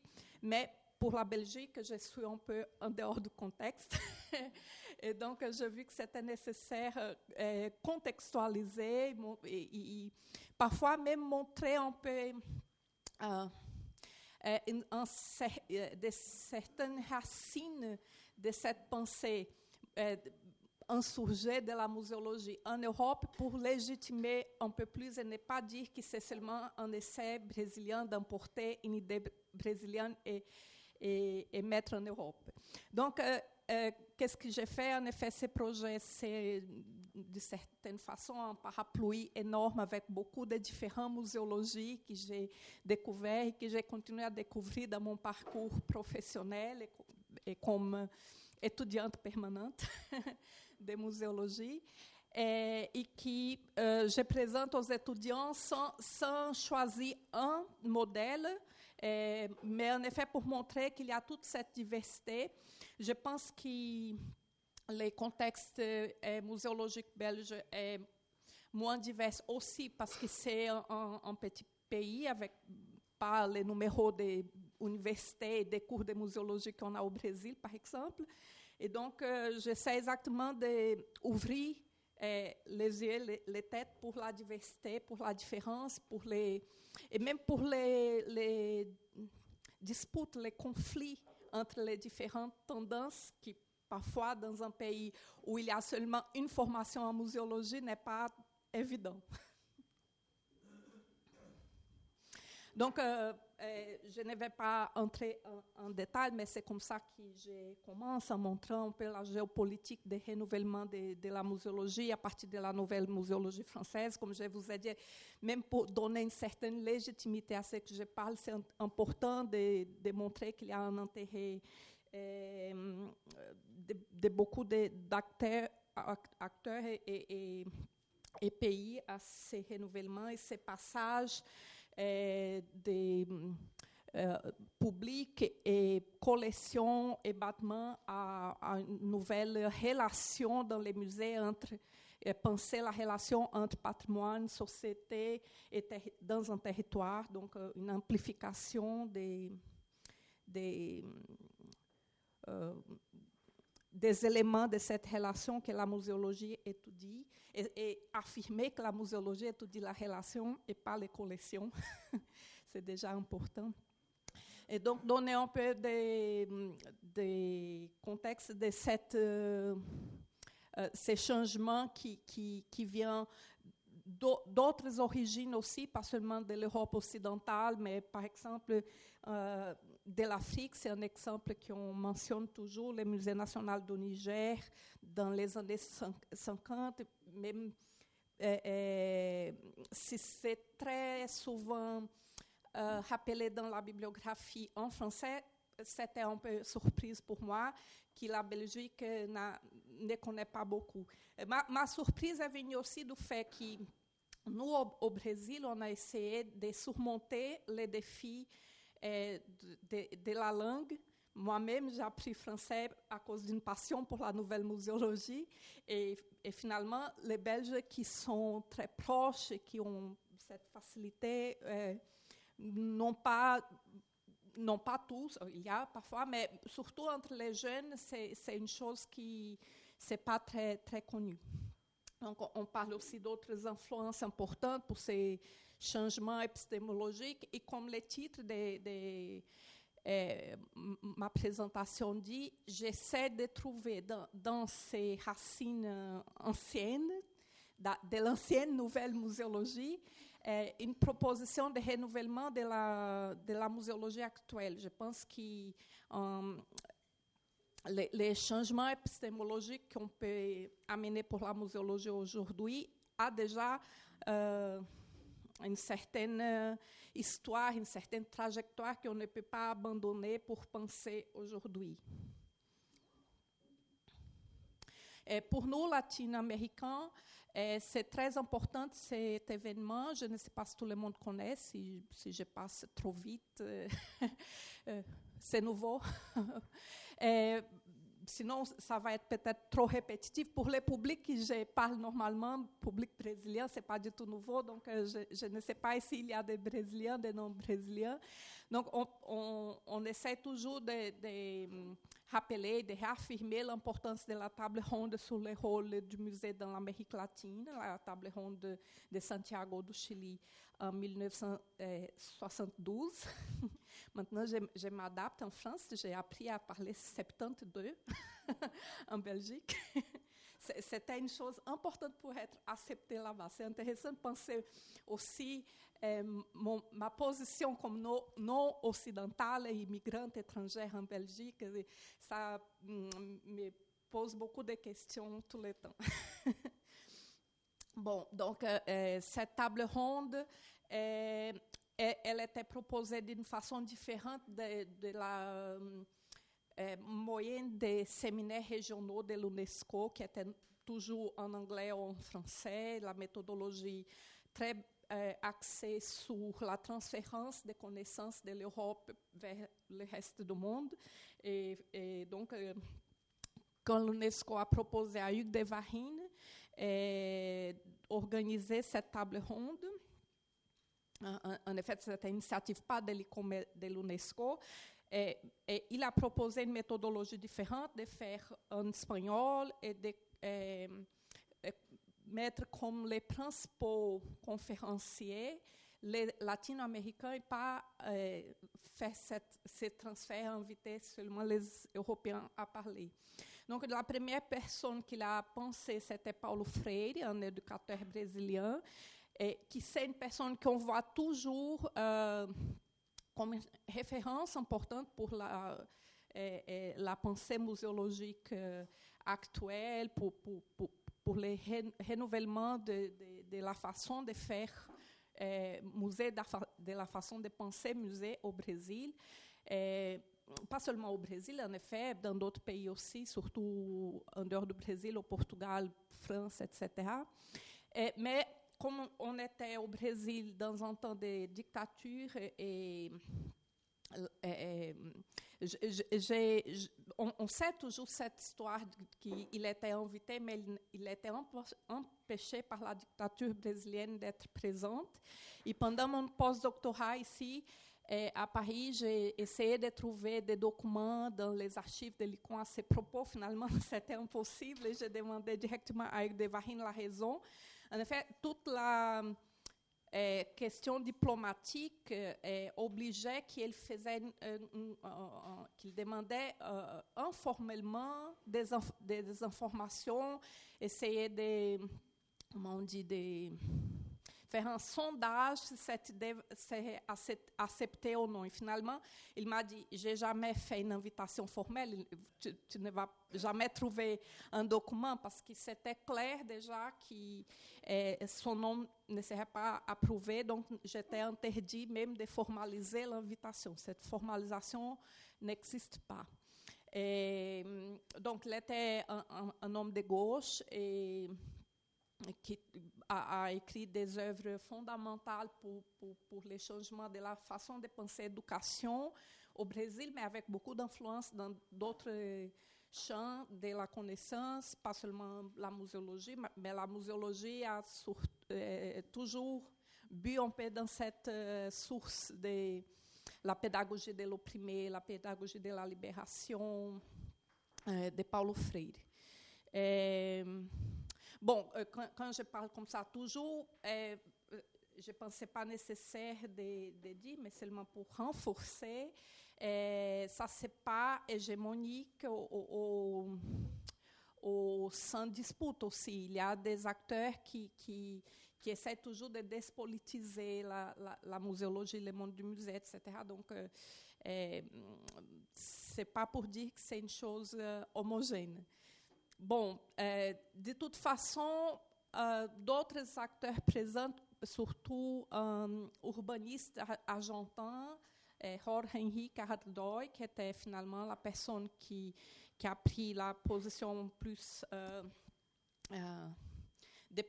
dans, cette euh, table ronde qui a animé les, les, débats. On arrivait à, des idées nouvelles pour le monde du musée, de penser pas seulement les collections et, tout cet héritage qui était dans les musées, mais penser le monde euh, et, faire la- du patrimoine des collections des prétextes pour penser la réalité en dehors du musée. Et, la, la, l'élément de, de, de, de, cet urbaniste est comme, comme une personne fondamentale de la table ronde. On, sent, par exemple, dans le fait que la réflexion a mené toujours à penser le rôle du musée dans les grands les grandes métropoles latino-américaines dans un contexte de euh, démographique, de violence, d'inégalités, de, euh, donc un, un contexte qui, qui, qui a provoqué des réflexions et c'était euh, cette, euh, l'intention de Hugues de Varine de ne pas inviter des directeurs de musées pour parler et, et- et- et faire tout- toutes les discussions tourner autour du sujet des collections et des musées, mais faire des, des autres professionnels attirer les regards des directeurs de musées présents à la réalité en dehors du musée. Donc, euh, ouvrir la pensée à, à les contextes extérieurs. Euh, dans, cette, dans la, la déclaration de Santiago, le document final, a apparu le concept de musée intégral ou intégré. Il y a un, un débat que je ne vais pas entrer ici, Euh, normalement, en français, c'est traduit comme mu- musée intégral, mais je préfère util- utiliser intégré, qui c'est exactement l'idée d'intégration entre patrimoine, un patrimoine aussi euh, pensé d'une manière très large, pas seulement les matériels meubles, mais tous les patrimoines immatériels, naturels, etc., intégrés avec les territoires et, la population. C'était clair euh, depuis le départ la- l'accent sur euh, l'interdisciplinarité et la, responsa- euh, la responsabilité politique du professionnel des musées. Ce document est co- connu jusqu'à aujourd'hui comme la plus importante contribution de l'Amérique à la pensée muséologique internationale. Et, et donc, a- après ça, il y a eu beaucoup d'initiatives de- d'expérimentation, une certaine muséologie expérimentale, eh, surtout en- au Mexique, à partir de l'action du Musée national d'anthropologie, qui a commencé à créer les, les Casa del Museu, une expérience de faire une espèce d'antenne eh, du, Musée national dans les différents quartiers, dans des différents groupes, euh, euh, euh, des différentes communautés. Et, après, ça continue à, élargir les, les champs de- d'expérimentation. Portugal aussi a créé beaucoup d'écomusées, des musées eh, basés sur ce ce concept de musée intégral. Au, au Brésil, on a une première initiative do musée Ecomuseu de Itaipu. Et en 1984, l'atelier international Écomusée Nouvelle Muséologie à Québec, c'était une réaction de- du groupe euh, euh, enquête avec euh, euh, euh, la question que l'ICON n'acceptait pas ces nouveaux types de musées comme, comme musée. Donc, en, effet, il y a une initiative d'un groupe de créer un comité international dans l'ICON à propos des musées communautaires et écomusées, qui n'apparaît aussi à Londres en 1983. Et comme réaction, ils ont créé les MINON, les mouvements internationaux pour la nouvelle muséologie, dont Pierre Méran était un des fondateurs, une personne importante à, à Québec. Et l'idée était de mettre en- en- en pratique les idéaux de Santiago, prioriser le développement social et la participation de la population et eh, faire des initiatives pour, pour la reconnaissance des nouvelles typologies de musées comme musées. D'autres expériences euh, importantes, inspiratrices aussi, sont les banques culturelles au Mali. Je vous laisse après pe- peut-être chercher un peu plus. Ce n'est pas exactement un musée, mais, mais c'est important. Et, et donc, j'ai mis maintenant une multiplicité de, de signes euh, sur le- la carte du Brésil, parce que ça se multiplie beaucoup dans les années euh, 90. Et la multiplication de ces genres de modèles un peu partout. Aujourd'hui, on a des réseaux d'écomusées en Italie, au Japon, euh, en- en Mexique et au Brésil. Donc, c'est surtout la question du réseautage, de l'échange, de, de la, euh, la quête de, se fortifier un groupe que ces, ces genres de, de musées essayent. Non, parfois abandonnés par les politiques publiques, surtout dans actuels brésiliens. Et, et ils essaient d'être ensemble et, d'avoir une aide, un, réseau et de euh, euh, trouver quelques renforcements euh, des. Bon, euh, dans tous ces exemples, qu'est-ce qu'on voit? C'est la rupture avec l'idée de collection et, l'ancrage disciplinaire de la muséologie. C'est une chose qui, pour moi, c'est très nouvelle et qui encore, j'ai un peu de, du mal à m'habituer. Eh, savoir, par exemple, qu'en en Belgique, comme ici, la muséologie est une spécialité de l'histoire de l'art et archéologie, que l'archéologie est très loin de, l'anthropologie, très, très différent de, la réalité euh, américaine, brésilienne. Et, donc, euh, euh, on, voit cette rupture euh, dans, dans tous ces exemples et un, un grand mouvement de passage du paradigme technique comme le seul possible pour, pour le social. Quelques agents qui sont mentionnés dans la bibliographie brésilienne, Fernanda de Camargo Moro, o Piano Bezerra de Menezes e surtout Valdisa Russo, je voudrais euh, souligner Valdisa Russo parce qu'il y a une différence entre elle et les autres. Euh, on, on voit que la reconnaissance du rôle social du musée est là, mais les autres acteurs euh, essaient toujours d'écarter l'aspect politique. Et Valdisa Russo est, un, acteur important parce qu'exactement elle, euh, elle s'implique dans la question politique du musée, elle ne nie pas l'aspect politique du musée, euh, au contraire des autres. Donc, on, on voit une reconnaissance de, de plusieurs auteurs de l'importance de Fernanda de Camargo Moro, Piano Bezerra de Menezes, par exemple, de diffuser certains aspects de renouvellement de la muséologie qui sont en cours, euh, euh, surtout en Europe, etc.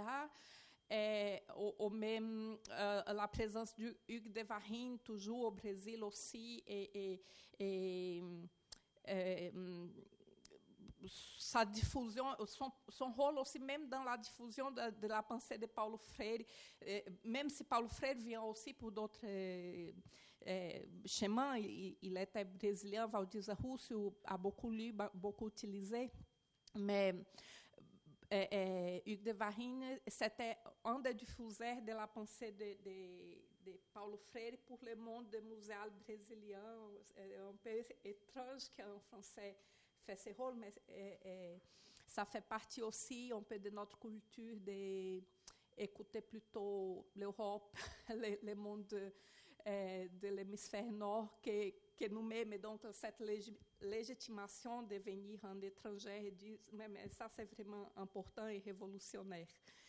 Et, mais Valdisa Russo, vraiment, elle, avait, cette euh, action plus de, de, militance et de, de ne pas nier le rôle politique du musée.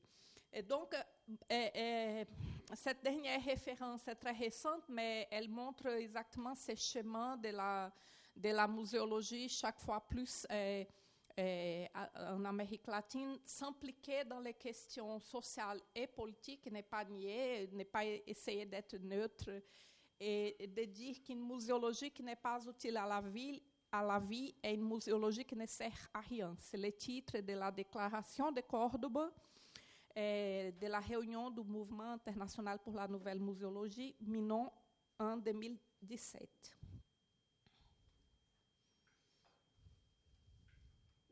Donc, on voit ici euh, ces mouvements de euh, renforcer les droits à la mémoire et les désirs de mémoire, aussi avec une reconnaissance des tensions entre mémo- mémoire et pouvoir.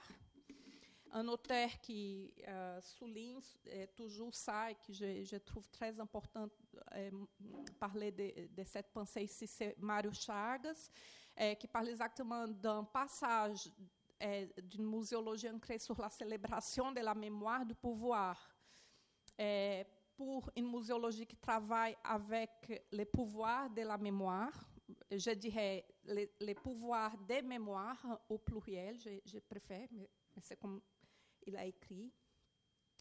Et donc aussi un désir de rupture avec la muséologie normative et permettre d'autres expressions, d'autres initiatives, une muséologie plus liée euh, à, à la, au, au protagonisme euh, des communautés.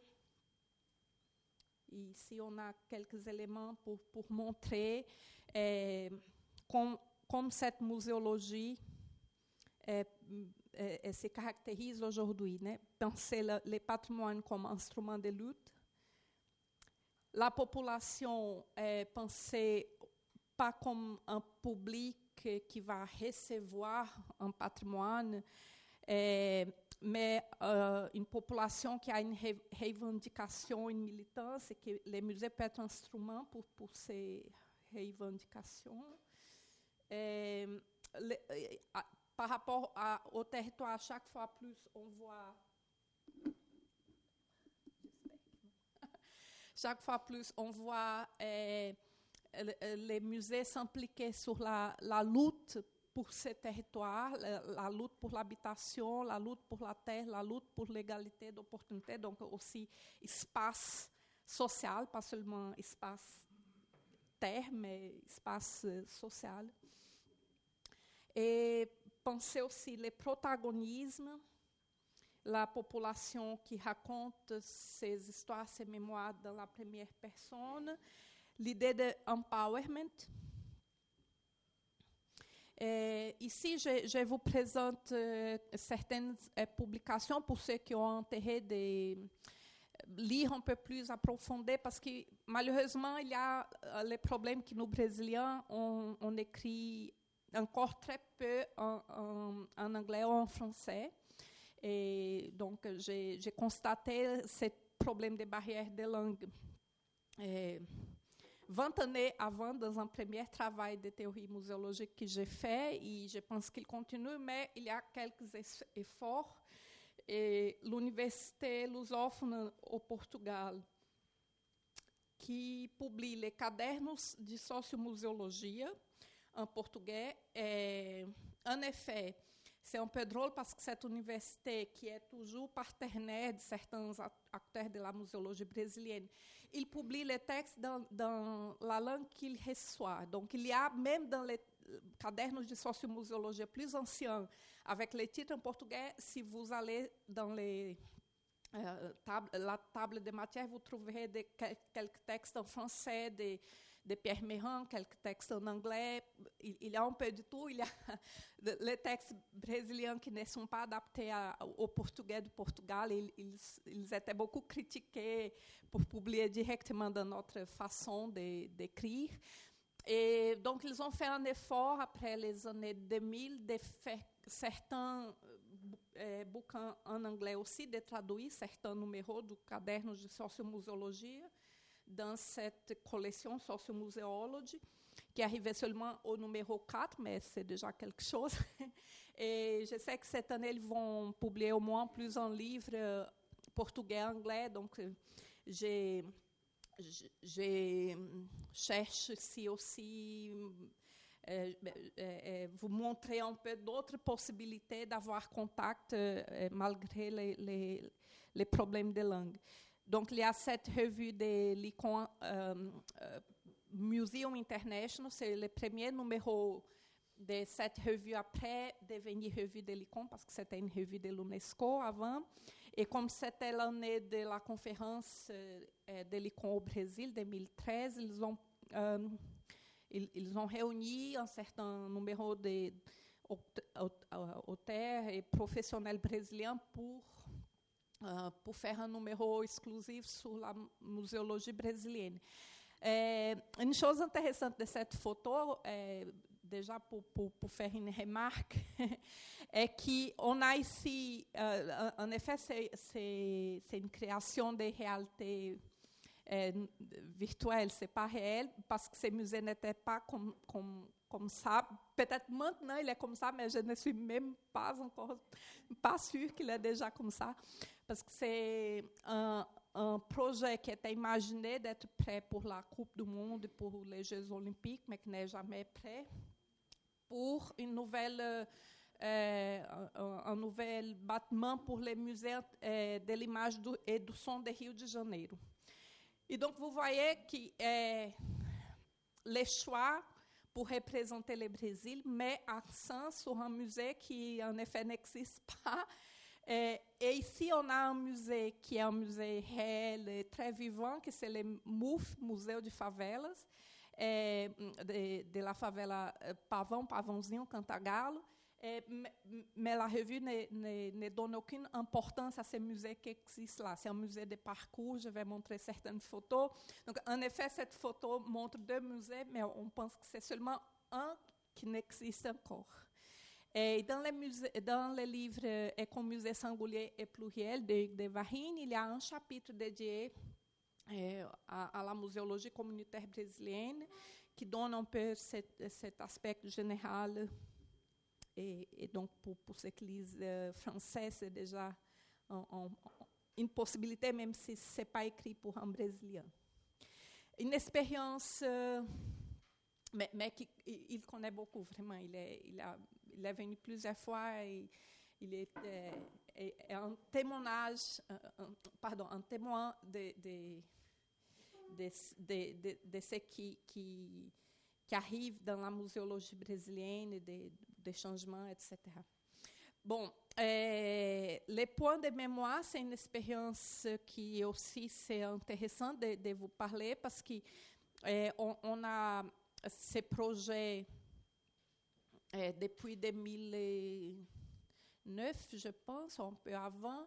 Euh, même avant la création de l'Institut brésilien des musées, IBRAM, il y avait un département dans, dans l'Institut du patrimoine his- historique euh, art- artistique national. Et ce département a, a sélectionné 12 expériences dans les euh, coins plus euh, euh, abandonnés des politiques publiques et parfois avec plus de, de, de violence aussi, euh, pour faire des, des travaux euh, ancrés sur la mémoire. C'était en effet un petit euh, bras, disons, d'un projet énorme du ministère de la Culture qui s'appelle Pontos de Cultura, Point de Culture. Et donc, euh, ou ce département qui a donné origine à l'IBRAM, a, choisi entre les points de culture euh, 12 expériences pour faire euh, cette expérience des points de mémoire. Vous pouvez accéder un peu à ces expériences par le livre qui est traduit aussi en- en anglais et espagnol et qui s'est écrit euh, en première personne par les représentants des 12 expériences euh, qu'on appelle pionnières des points de mémoire. Parce qu'aujourd'hui, euh, Libran reconnaît l'existence de presque 400 expériences comme points de mémoire, même s'il n'a pas aidé euh, financièrement euh, tous ces, ces numéros de- d'expérience, mais il y a une certaine cartographie.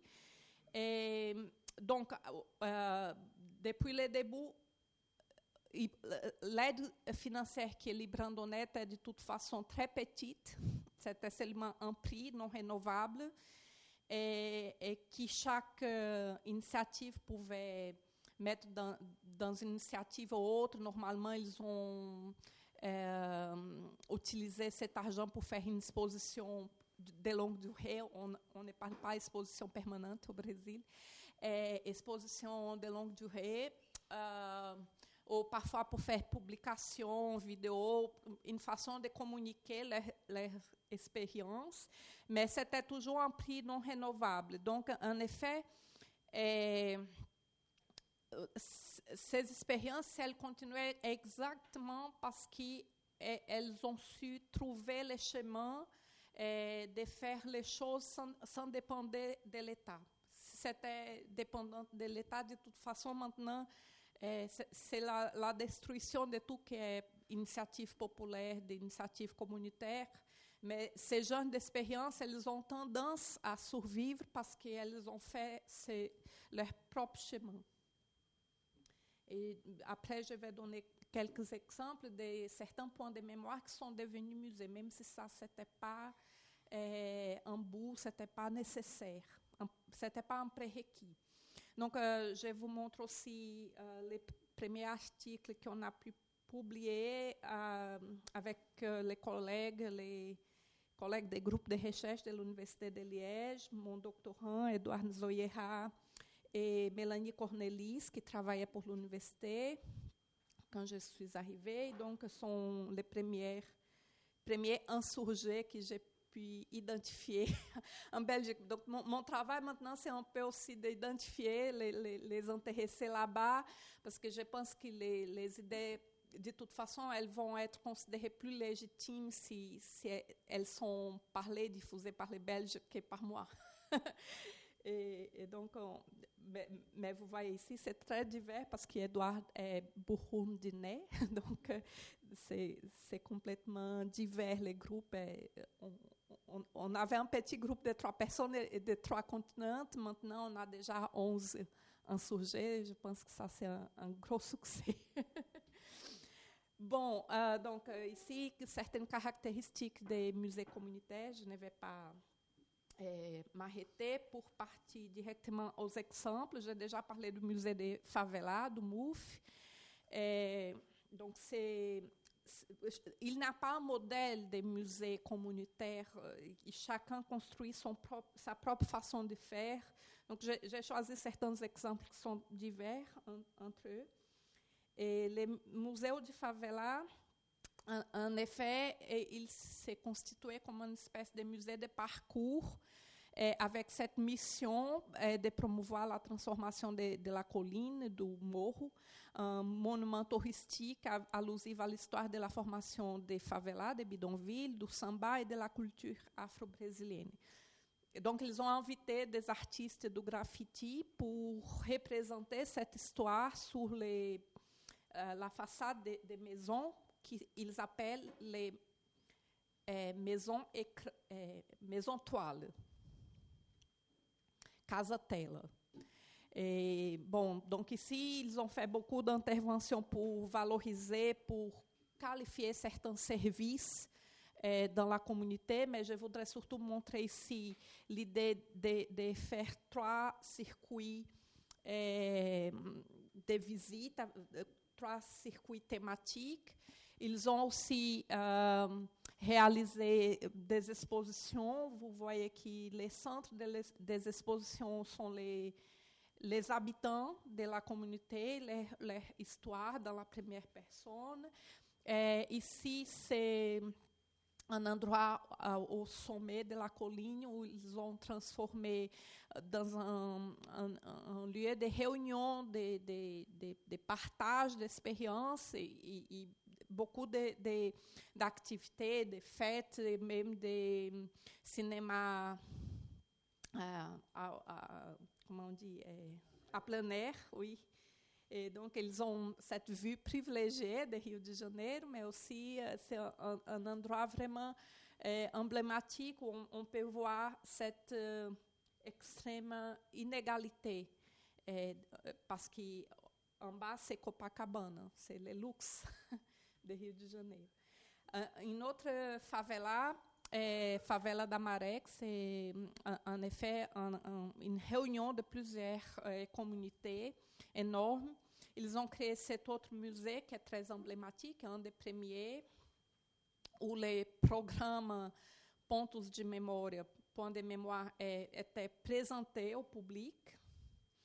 Et, et- vous voyez, en, effet, ici, c'est un modèle complètement différent parce que c'est très proche de cette idée plus tradi- traditionnelle d'un musée eh, qui est un bâtiment avec une, une- exposition d'une collection. Mais quels sont les objets, eh, les références patrimoniales muséalisées, choisies pour être collection, c'est déjà différent. Mais en effet, eh, ce n'est pas un musée de territoire eh, comme les, les musées de favela qu'on a avant, les MOUF.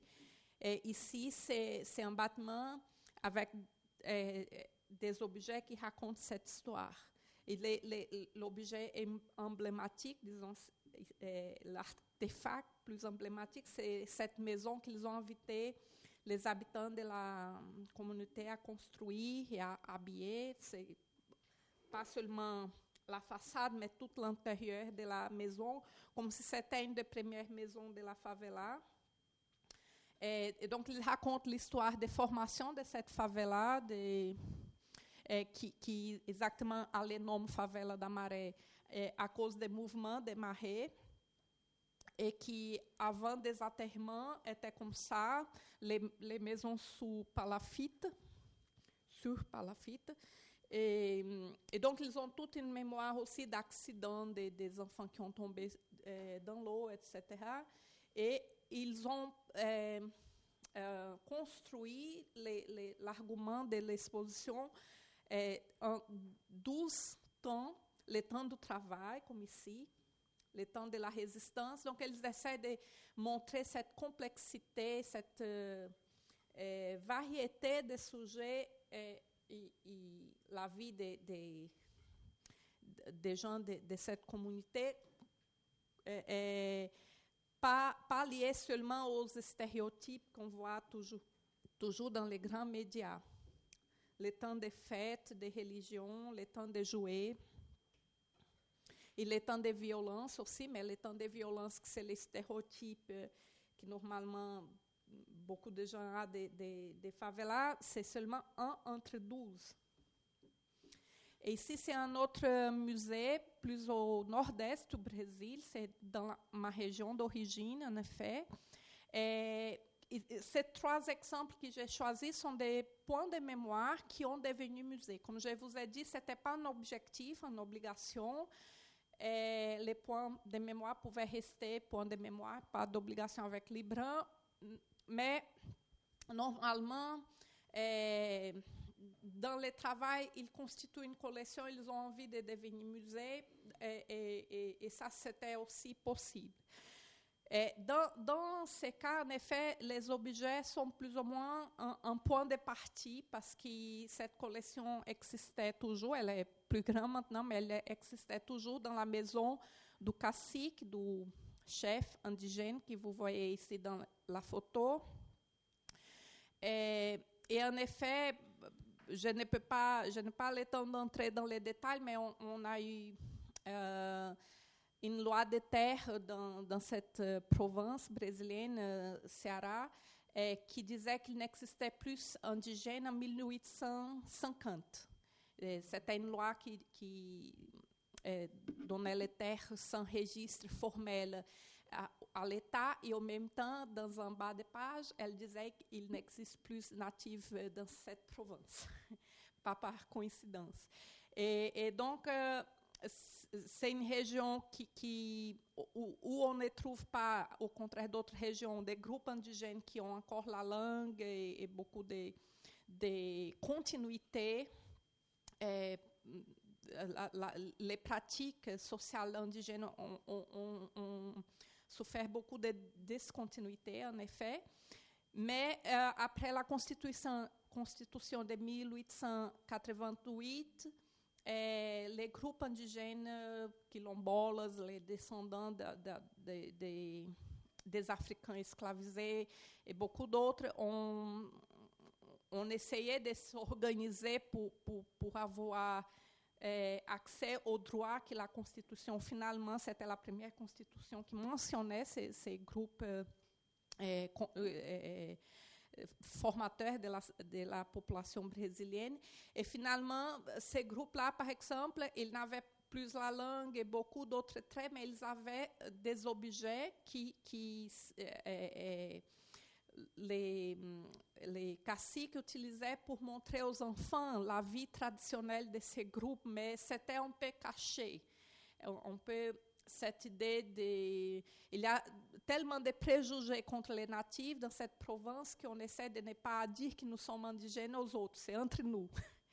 Mais finalement, c'était un trait de continuité qui a, a beaucoup servi dans la lutte pour la terre et dans tout le travail de, que euh, euh, les collègues qui ont étudié euh, ont fait et qui, ont provoqué cette émergence, émergence ethnique des, indigènes, ils ont utilisé les, les, objets comme un trait de continuité, ils ont développé cette envie d'a- d'avoir un musée. Et avec ce petit prix du point de mémoire, parce que les prix étaient équivalents, je pense, aujourd'hui à 10 ou 12 000 euros, ils ont, euh, euh, ils ont acheté tous les matériels de construction pour construire les, les bâtiments du musée, que c'était fait de façon collective. Et donc, les musées fonctionnent jusqu'aujourd'hui comme un musée très communautaire, pas des fonctionnaires, des, des muséologues, etc., mais avec euh, euh, euh, un fonctionnement que la propre communauté donne, suite à un travail d'identification, inventaire, etc., qu'ils ont fait aussi de manière collective, mais avec une certaine orientation technique. Et ici sont des photos de, cette exposition et du travail de, de médiation qu'une jeune indigène fait à un groupe de visiteurs. Donc, euh, j'ai passé vite pour essayer de montrer plusieurs exemples et de laisser un peu de temps pour la discussion. Je suis à votre disposition.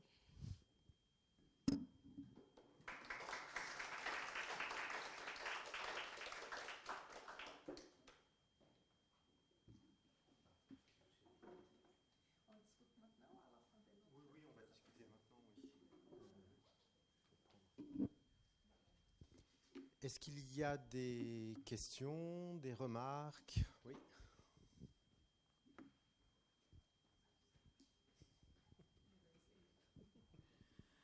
Euh, bonjour euh, ou bonsoir. Je ne sais pas quel est l'horaire qui on change de bonjour à bonsoir ici. À la nuit. Ah, d'accord. Toutes les journées. Bon, bonjour.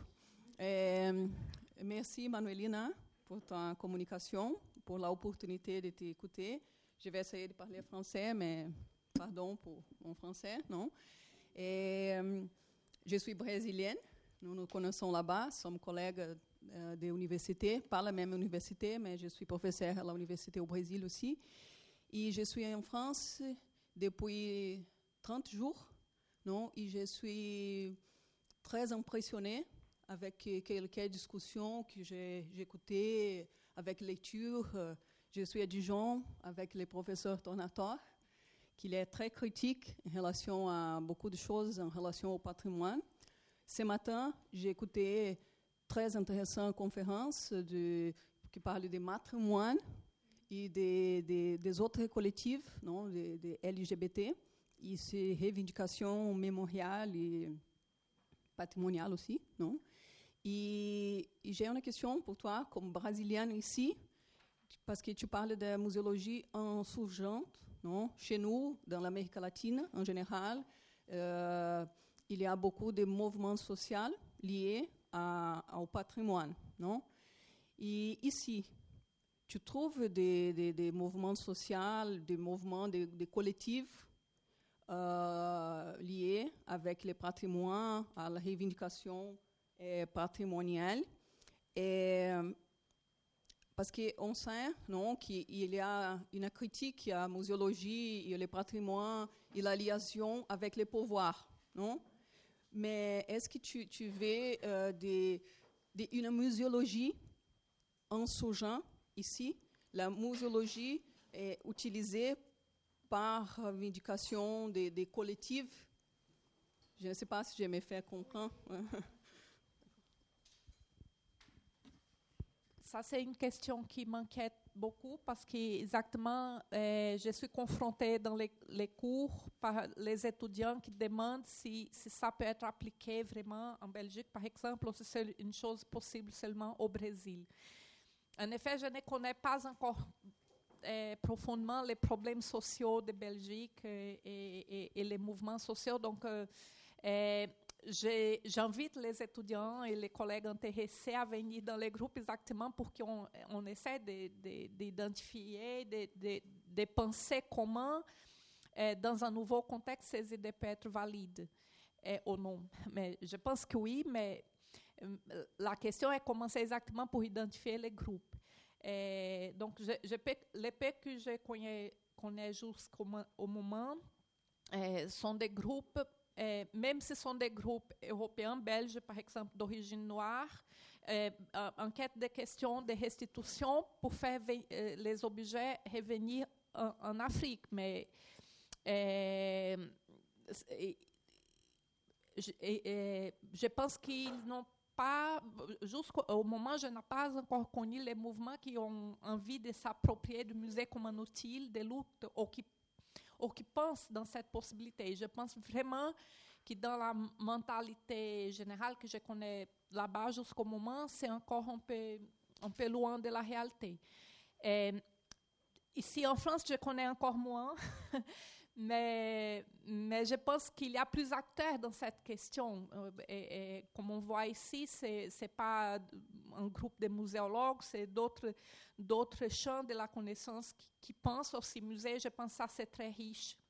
Je, trouve un peu mal que la muséologie soit dans les mains seulement d'un- petit groupe et d'un- et- et d'une euh, formation ancrée sur l'histoire de l'art et archéologie, d'une vision classique encore d'histoire de l'art. Donc, euh, euh, je pense qu'il y a beaucoup de défis là-bas à, à- à- surmonter. Euh, J'essaie d'identifier quels sont les, groupes, je ne sais pas, féministes LGBT, peut-être à même, qui peut être intéressés, mais je pense qu'il y a une énorme distance de, l'université qui ne voit pas et qui ne diffuse pas cette idée du musée euh, travailler euh, avec et être utile pour la communauté, et la communauté aussi qui même si elle se mobilise pour lutter, mais elle ne pense pas le musée comme un, un instrument possible.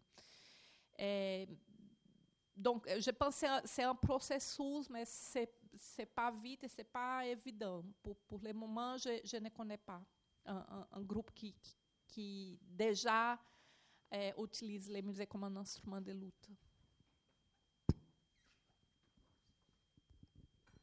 Merci beaucoup. Je réagis tout de suite. Ça devient peut-être un peu plus une discussion que juste un QA dans, la façon de, parler. Euh, je reviens de Belgique, justement, euh, il y a deux semaines, et on, est allé avec Bambi Kuipens euh, voir le, nouvel accrochage au musée de Tervuren, qui a été un musée, comme vous le savez, extrêmement contesté, justement pour son histoire coloniale très très lourde. Et je me demande en quelle mesure les exemples que vous avez donnés euh, relèvent justement tous d'exemples où l'économie ou la logique de la construction du musée lui-même est entre le- les mains de celles et ceux qui le font et qui du coup se trouvent dans une, situation extrêmement différente euh, de celle de devoir faire face à des institutions euh, étatiques, verticales, liées à, des notions extrêmement conservatrices de, ce que c'est le patrimoine et qui défendent à tout prix la continuité euh, de cette histoire-là. Et je pense que, alors pour le coup, l'histoire de ce groupe euh, ou de ces groupes d'activistes euh, de la diaspora congolaise en Belgique qui ont fait partie du Conseil des six, des, des dix six, et qui se sent bon, casser la gueule dans ce processus parce qu'ils n'ont eu aucune manière de faire valoir leur voix à cet endroit-là. Et c'est peut-être quelque chose, cette, histoire des économies, de qui fait musée en fait et qui contrôle ces processus qui me semble euh, important. Oui, et seulement pour faire un petit commentaire, merci beaucoup. C'est un plaisir de vous connaître. J'espère qu'en en revenant en, en Belgique, on peut continuer à échanger. Et parce que je pense que ce n'était pas le sujet ici, je n'ai pas eu l'occasion de parler, mais c'est vraiment une logique aussi de, gestion du champ muséal si différent qui, pose d'autres questions, comme vous avez dit. Une question d'économie, euh, même les musées plus traditionnels au Brésil, c'est une autre chose que je n'ai pas mentionné, même les musées plus traditionnels ont fait beaucoup d'actions en dehors des murs, par exemple. Et beaucoup d'actions de sortie du musée et amener des objets, des, des réflexions, des choses, euh, des activités en dehors du musée. Et je vois que la logique belge de, que, les, les, billets d'entrée, la consommation que la personne va faire dans la boutique, dans les restaurants du musée, fait tellement partie des, des, des besoins du musée pour continuer à, à exister, que, que ça, c'est un peu euh, inimaginable. Donc, il, il, y a toute une logique, c'est vraiment un peu difficile de transporter un modèle directement. On doit voir la transformation, c'est pas si vite. Et, par exemple, j'ai, comme partie des à l'Université de Liège, je gère aussi un réseau de musées de sciences et techniques de la ville de Liège. Et je me demandais qu'est-ce qu'on pouvait faire avec euh, ce qu'on appelle les noms publics.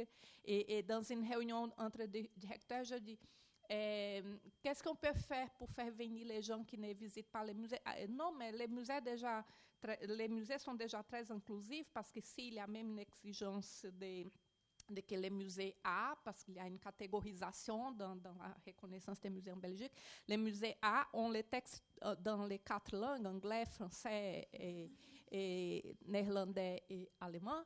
Et donc, je dis oui, mais quand je vais au marché les, les dimanches, euh, là-bas, euh, les, les Africains qui sont là, ils parlent français mieux que moi, mais je ne vois pas dans les musées, ce n'est pas une question de langue. C'est- C'est une chose tellement évidente pour moi, surtout j'ai les regards peut-être un peu plus attentifs parce que je suis aussi immigrante.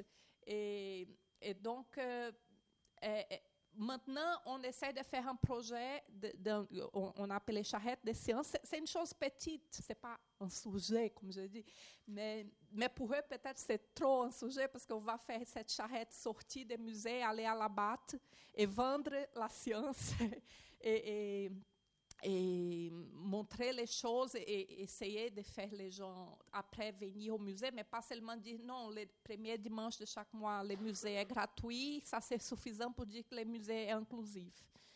Donc, euh, mais, la logique, j'ai- regardé comme on a dans, dans les sept acteurs qui, qui sont dans ces réseaux, il y a des grands musées, musée A, et des musées très petits avec euh, deux ou trois fonctionnaires. Je vis déjà que les petits musées sont plus ouverts parce que ce sont des musées qui il faut faire quelque chose pour faire les, gens venir, pour, pour, se communiquer, pour, pour exister socialement. Et les grands musées, s'ils ouvrent la porte, il, y a déjà une visitation, c'est les plus grands, les musées plus visitables, euh, visitables de, de, de la Wallonie. Et, et- donc, en effet, il y a déjà une différence entre ces musées, un musée qui est plus intéressé et autre qui, qui, ne fait, qui pense, ah, on va occuper deux ou trois médiateurs le dimanche dans les marchés avec une charrette de sciences et ces gens ne payent pas l'entrée, n'achètent rien à la boutique. C'est un peu ça la logique. Malheureusement, et, et au Brésil, eh, c'est un peu dommage que la logique eh, probablement va changer. Il y a un essai très fort maintenant de, de changer, mais on a encore une compréhension des services publics comme services gratuits, eh, ou presque. eh, s- presque 100% gratuit, l'université est gratuite, ils sont des choses qui en Belgique c'est déjà différent et ça pose beaucoup de différences en effet au résultat quand on pense qui a a- assez ou non. Et donc, ce sont des mondes tellement différents que c'est un peu difficile de transférer. Et je pense que c'est très important de penser eh, l'interdisciplinarité qu'on a au Brésil, cette euh, influence d'avoir eh, au- aussi, pas seulement entre les, professeurs, mais entre les étudiants, les gens qui viennent de beaucoup de, champs différents, parce qu'en Belgique, je peux accepter dans les masters en muséologie seulement une personne qui a un diplôme d'histoire de l'art et archéologie. On a des avocats, des architectes, des pédagogues, des, des sociaux, des historiens qui font. Et, et, et cette mélange est très importante. Je, je, je pense que c'est un peu dommage. eh, cette euh, extrême spécialité, elle euh, ne permet pas que les changements viennent plus vite et plus profonds. Bon, merci Manuelina pour votre exposé. Euh, comme il s'agit d'une présentation euh, dont vous mobilisez la question de l'épistémologie, euh, votre présentation m'a donné envie de savoir comment vous venez de conceptualiser la muséologie insurgée. Euh, parce que nous pouvons dire que les exemples que vous avez cités sont déjà beaucoup asso- associés é une courante de la pensée muséologique brésilienne, intitulée comme muséologie sociale. Euh, quelle est, pourtant, la distinction théorique et épistémologique que l'idée de muséologie insurgée peut apporter euh, par rapport à cette tradition que nous pouvons dire que, au moins au Brésil, est déjà beaucoup établie. Bon, merci aussi de donner l'occasion de développer un autre aspect que j'ai passé trop vite. La, les premières slides que j'ai mis, eh, c'était cet euh, nuage de mots. Et donc, en, effet, je n'essaie pas d'établir un concept de muséologie insurgée. Et j'ai mis dans le titre de mon projet, c'est les muséologies insurgées euh, avec, euh, pas avec les capitales et au pluriel, pour dire qu'en effet, c'est un ensemble de beaucoup de muséologies. La muséologie sociale est là, la muséologie populaire, l'écomuséologie, beaucoup d'elles, comme je vous ai dit, c'était une façon de euh, recueillir différentes expériences et concepts présentés euh, euh, dans ce nouveau contexte belge pour laisser euh, aux étudiants, aux collègues euh, intéressés euh, la, la décision de, de choisir une ou autre. Euh, parfois, j'utilise plus muséologie sociale, mais je n'étais pas à l'aise, en, effet, de, euh, parler seulement d'une muséologie qui est très forte au Brésil et qui, je sais que tout le temps, là-bas, euh, euh, mes présentations sont considérées très biaisées, comme si j'ai fait tout le temps la propagande de la muséologie mar- merveilleuse du Brésil. Et donc, j'essaie de montrer toutes les autres possibilités, mais je n'essaie pas de substituer la muséologie sociale pour une muséologie insurgée. J'utilise au pluriel et avec euh, les minuscules exactement pour, dire que ce n'est pas une nouvelle euh, tendance, c'est un parapluie de tendances différentes. J'ai vu maintenant la thèse de Marcel, euh, Marcel Pereira, qui vraiment, elle défend une muséologie insurgée. Elle parle d'une muséologie qui vient de bas en haut, c'est une muséologie rebrousse-poil, disons. Mais euh, je, je n'utilise pas dans ce sens. Je- chaque présentation, cette question revient. Comme vous définissez la muséologie insurgée, je ne définis pas parce que je ne parle pas de la muséologie insurgée, ce sont les muséologies insurgées au pluriel.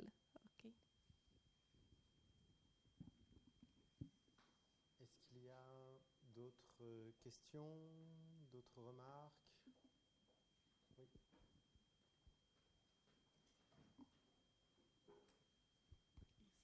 Euh, c'est moins une question qu'un. Enfin, j'ai eu un commentaire et une question. Euh, le commentaire, c'était par rapport aux traditions muséologiques différentes entre la France et le Brésil. Et en fait, je crois que pour nous, le, le, tournant s'est opéré quand euh, les écomusées sont devenus ce qu'on a appelé des musées de société et non pas des musées sociaux. C'est-à-dire, je crois que là, il y a vraiment une, divergence qui s'est euh, faite euh, et qui est allée, d'ailleurs en même temps, hein, puisque ça s'est produit exactement en même temps, en même temps que la professionnalisation des personnels des écomusées, qui étaient beaucoup des gens issus du milieu associatif, qui étaient un peu autodidactes, etc., etc., euh, et qui, ont, qui sont devenus des conservateurs, euh, ou qui ont été remplacés par des conservateurs. Donc on a eu un espèce de double mouvement euh, dans, les, années 90 à peu près, hein, qui a été d'un côté ce passage au musée de société et de l'autre cette professionnalisation des...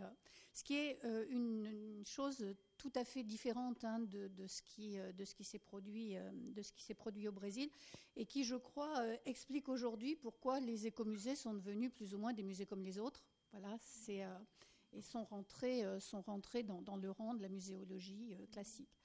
Alors ça, c'est le premier point. Le deuxième point, c'était plus une curiosité. Euh, J'ai eu l'occasion, euh, dans le cadre d'un échange euh, opéré par l'école du Louvre, de rencontrer Mario Chagas, qui était venu faire un séminaire à l'école du Louvre il y a trois ans, et moi j'étais allée faire un séminaire au Brésil. Et donc, ben, Mario m'avait emmené dans les, musées dont, vous avez parlé, enfin tout au moins les, deux premiers.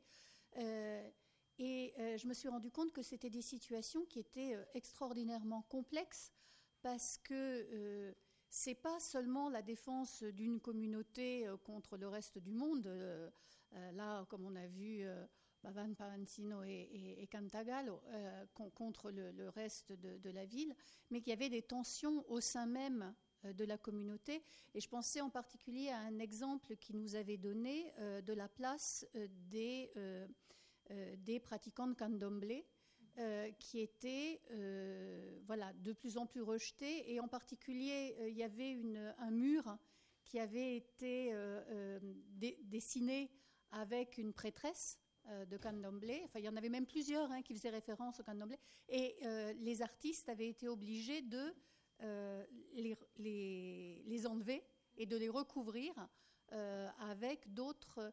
Donc, donc voilà, sur, sur cette difficulté, je dirais, euh, interne, hein, et ces voix, cette, polyphonie à l'intérieur des communautés, comment ils s'en sortent? Moi, bon, voilà, je n'y suis plus retournée depuis. Euh, donc, comment ils s'en sortent? Comment on peut penser ça? Comment. euh, voilà, j'avais une petite curiosité par rapport à ça. Bon, la, deuxième partie de votre question, je, ne sais pas hum, exactement. Je, je sais que pour nous, l'essence des communautés, c'est différent que pour vous en, français. Mais, c'est vrai que communauté, ce n'est pas une seule, c'est complètement divers avec ses propres euh, conflits aussi. Et, e- exactement, par exemple, dans les favelas maintenant, il y a beaucoup de tensions entre les pratiquants des, des cultes afro-brésiliens et, et l'ascension du évangé- évangélisme. Et, et donc, c'est un, un- un- grand problème. Et un ancien étudiant à, à Goiás, où, où j'étais professeur, a fait son, euh, son travail de, de fin de bac, parce que muséologie là-bas, c'est un bachelier. bachelier euh, à propos de la revue Mémoire LGBT. Et après, il est allé à, à, à Pavão, Pavãozinho Cantagalo. Ils ont réussi à avoir un, un financement pour faire un travail à, à propos de la mémoire LGBT. Et il me raconte des, des, des questions de tension exactement euh, avec les évangélistes à propos de, de ce genre de sujets, soit la pratique des cultes afro-brésiliennes, soit euh, les questions de, de genre. Et, tout cela, c'est c'est chaque fois plus tense, et surtout à, Rio de Janeiro. Euh, pour, la première partie, euh, vraiment, c'est une chose qui m'inquiète beaucoup euh, et qui, parfois, j'ai envie d'avoir de- d'écouter un peu plus Mário Chagas exactement à propos de son expérience quand il était directeur du département de processus muséaux de Libran, euh, une position que j'ai occupée après, euh, et qui, surtout pour lui, qui est plus euh, euh, à l'avant-garde de ces mouvements, je peux imaginer la difficulté d'être dans une position normative. Euh, parce qu'en effet, la loi dit qu'est-ce qui c'est un musée, qu'est-ce qui n'est pas un musée. En disant qu'est-ce qui est, on dit qu'est-ce qui n'est pas. Et une chose qui était vraiment forte pour moi, é, Jefé Montmasté, Jefé Mesetuda, São Paulo, hoje é revenida uma região de origem e, an, an, já trabalha como freelancer. E de premier chose que j'ai fait là-bas, c'était um projeto por ah, un, un, appel très nouveau que Libran a lancé, même avant d'être Libran, c'était um conseil de département, qui s'appelait é Mais Museus, Plus Museu. Plus Musée. E, en effet, cet tá appel, c'était pour. Eh, bâtir ou, ou construire dans le sens peut-être moins bâtiment, mais construire, euh, établir de nouveaux musées dans les villes qui n'avaient pas musée. Euh, Jusqu'à 50 000 habitants, une chose qu'au Brésil est, est très petit. Et donc, j'ai fait un projet, on a réussi à avoir ce financement dans la première édition de cet appel. Et, et mon projet, euh, j'étais à Fortaleza, j'ai reçu un appel d'une personne qui travaillait dans cette ville qui a dit ah, euh, on, on a envie de faire un musée, on voudrait pa- euh, participer de cet appel, mais on ne sait pas faire un projet, vous faites. Et je dis, parce qu'il n'avait pas argent pour me payer pour faire le projet. Je dis- dis, oui, c'est bénévole, je voudrais faire de, à ma man- manière. Je préfère ne pas faire un projet pour faire une, euh, salle avec des étages, mettre des objets, une plaque musée, mais faire un pro- processus euh, participatif d'identification des références patrimoniales pour un processus de muséalisation. Je pense qu'elle n'a pas tout compris, mais elle a accepté parce qu'elle n'avait pas une autre façon de participer de l'appel. On a réussi à avoir l'argent Et pendant tous les processus, c'était toute une difficulté de déconstruire cette vision des musées que, les personnes qui en effet c'était des, gens de la préfecture, de la ville. Et, construire une autre vision, c'était très dur. À, la fin, euh, je dois résumer, mais à la fin, euh, notre équipe était écartée du processus et ils ont ouvert une salle avec des étages, des objets, ils ont mis les noms musée.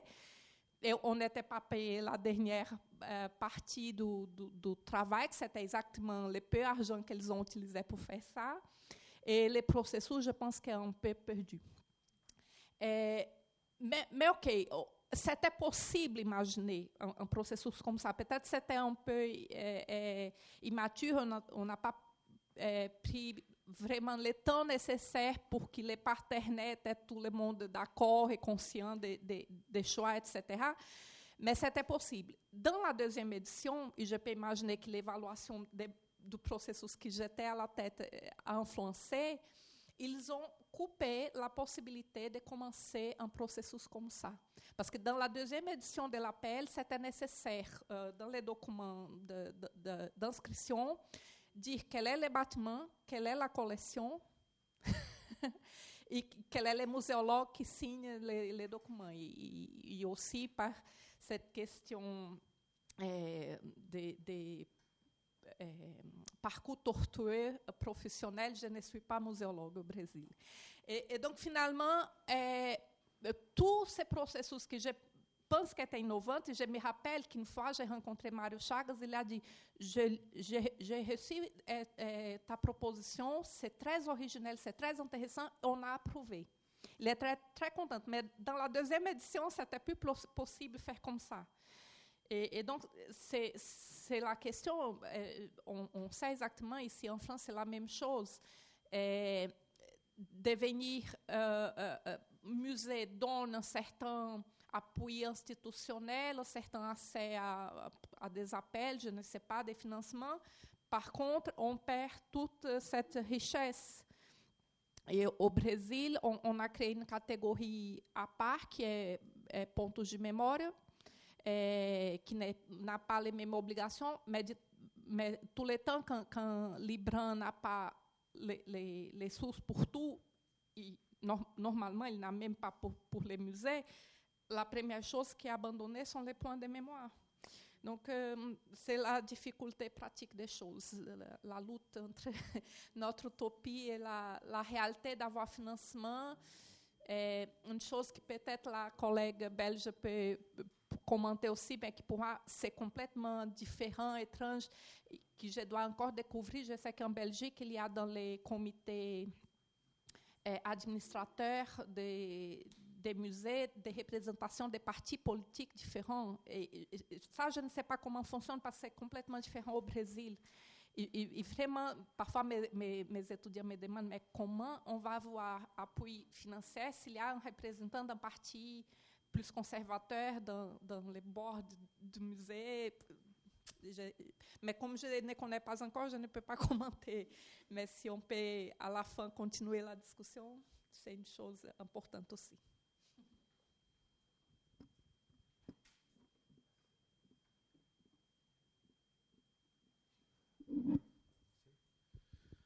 Um, merci beaucoup, Manuela, pour euh, euh, ce, voyage encore international. On va continuer. Euh, on n'avait que Renaud qui nous a fait une, performance nationale. Mais sinon, on avait beaucoup de, cas internationaux. On va continuer avec, avec Ruita Wodragao, pardon, qui, vient d'Amsterdam, du Tropen Museum. Euh, sa présentation va être en anglais. On aura une discussion en anglais aussi à, ensuite. Euh, donc voilà, préparez-vous bien. uh, so please, if you want to, to, come, do you have a pr presentation? Okay.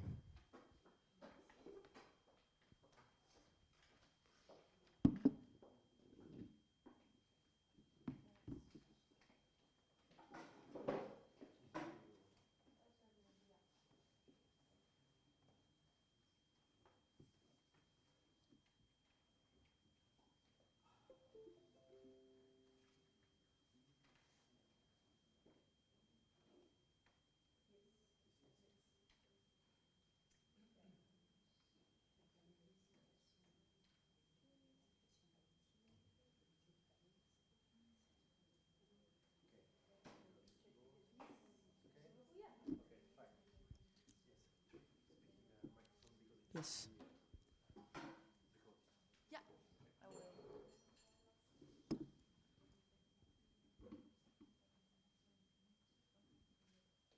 So, 40 minutes? More or less? Well, bonjour. Um, this is all the French I'm going to speak because I don't really speak French at all. Um, my name is Rita Ouedrago, and uh, I work at the Research Center for Material Culture, which is the research center of the Troop Museum, Volkenkunde Museum, Africa Museum, and also the World Museum, all in the Netherlands. And my presentation will be uh, around the question who has the power or the expertise between brackets to say, well, this is mine and this is yours, and this is expertise and this isn't. Um, so it will all become very clear in a second. So, first of all, um, the RCMC, which is the research center I work at, which I just mentioned, um, it came to be in 2014 when the museums merged. So there were first these, these four different museums, and then they all merged. And um, when that started, uh, we wanted to have a research center um, in which we could ask questions about representation and whose representation and how to go upon these things. So, uh, the Research Center for Material Culture, RCMC, is a flagship research I- institute within the Troop Museum, Museum Volkenkunde, the Africa Museum, and the World Museum. Um, and it serves as a focal point of research on ethnographic collections in the Netherlands. Its goal is to foster innovation and critical approaches to understanding, interpreting, and displaying our collections and ethnographic collections more generally. And in order to do this, I think it's very important when you work for ethnographic museums to be aware of the violence that these museums, uh, these institutions, and um, the whole discipline um, have done. And being very aware of this, still maybe, perhaps, sometimes naive, but I'm still hopeful that there's a way to change the narrative at least. And um, so I think, yeah, I think one of the important things is to consider the, the authority of these museums, and by considering them, acknowledging the hi- histories, and then see how to go forward.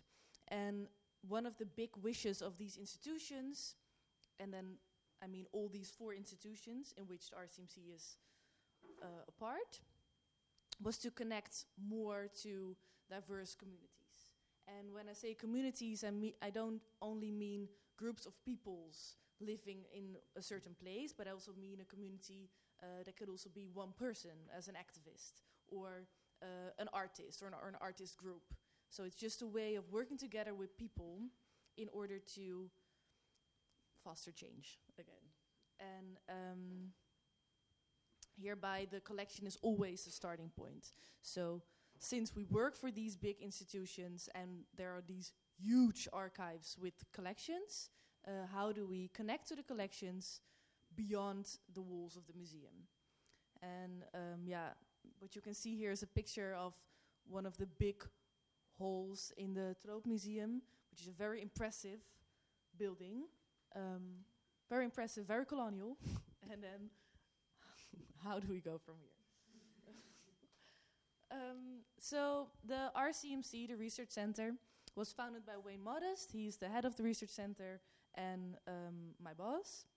And my role at the Research Center is to work as a research programmer, which entails that I organize talks, um, which can be very small, with just a scholar, an artist, or an activist, or different peoples, and then we have talks like we will have now.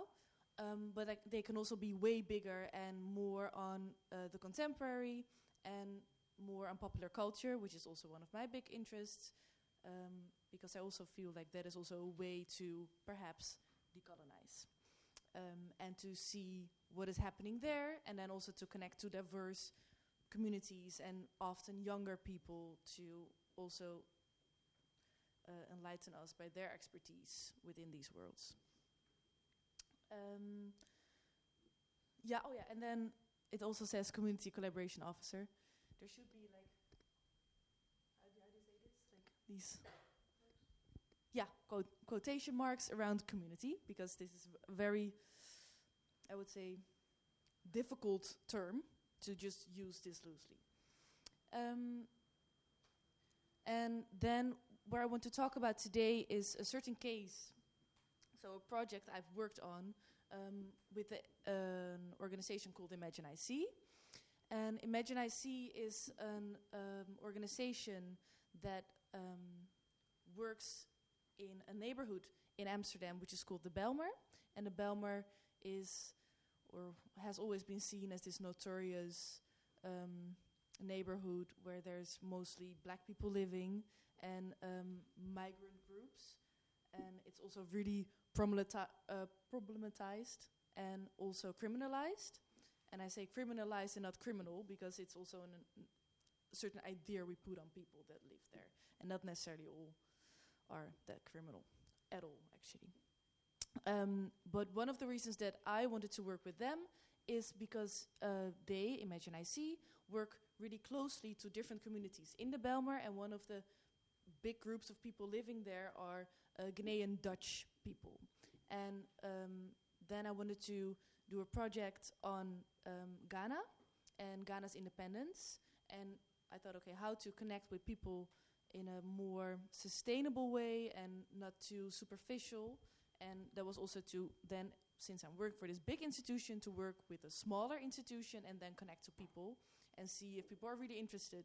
And if they were not, that would also be fine. And then I would just do something else because it's always something to kind of check what my idea might also be very uh, personal. Um, and the picture you see here is um, one of the talks we did then in their um, location in the Belmer. And I will elaborate on what is happening there in a while. Um, but I wanted to tell you also about uh, Michel Rovs-Trouillot, because he is one of the scholars that was important in my thinking through this whole um, idea um, of working through the savage slot or trying to curate beyond the savage slot. And uh, Michel Trouillot uh, was an anthropologist um, from uh, ha- uh, Haiti, and um, he had this idea about the savage slot. And he also said, like, anthropologists did not invent the savage, uh, but they have helped to place people and cultures in uh, the savage slot. An, an invention central to the Western thinking into this slot are uh, inserted manifestation of non-Westernness, like otherness, and um, that is like the, the, the, the other as the total opposite of the self, the Western self. And um, I think it's important to think through his um, ideas when curating beyond, uh, because it also makes me stress that this is something that has been many people have been worked on, like tremendously, but also um, to be very aware of the impossibility of of a certain task, and um, also if you still, I'm I'm uh, I'm an, an anthropologist and therefore also aware of these um, ideas. So, how to go beyond the savage slot, and um, can we go beyond the savage slot in the ethnographic museums?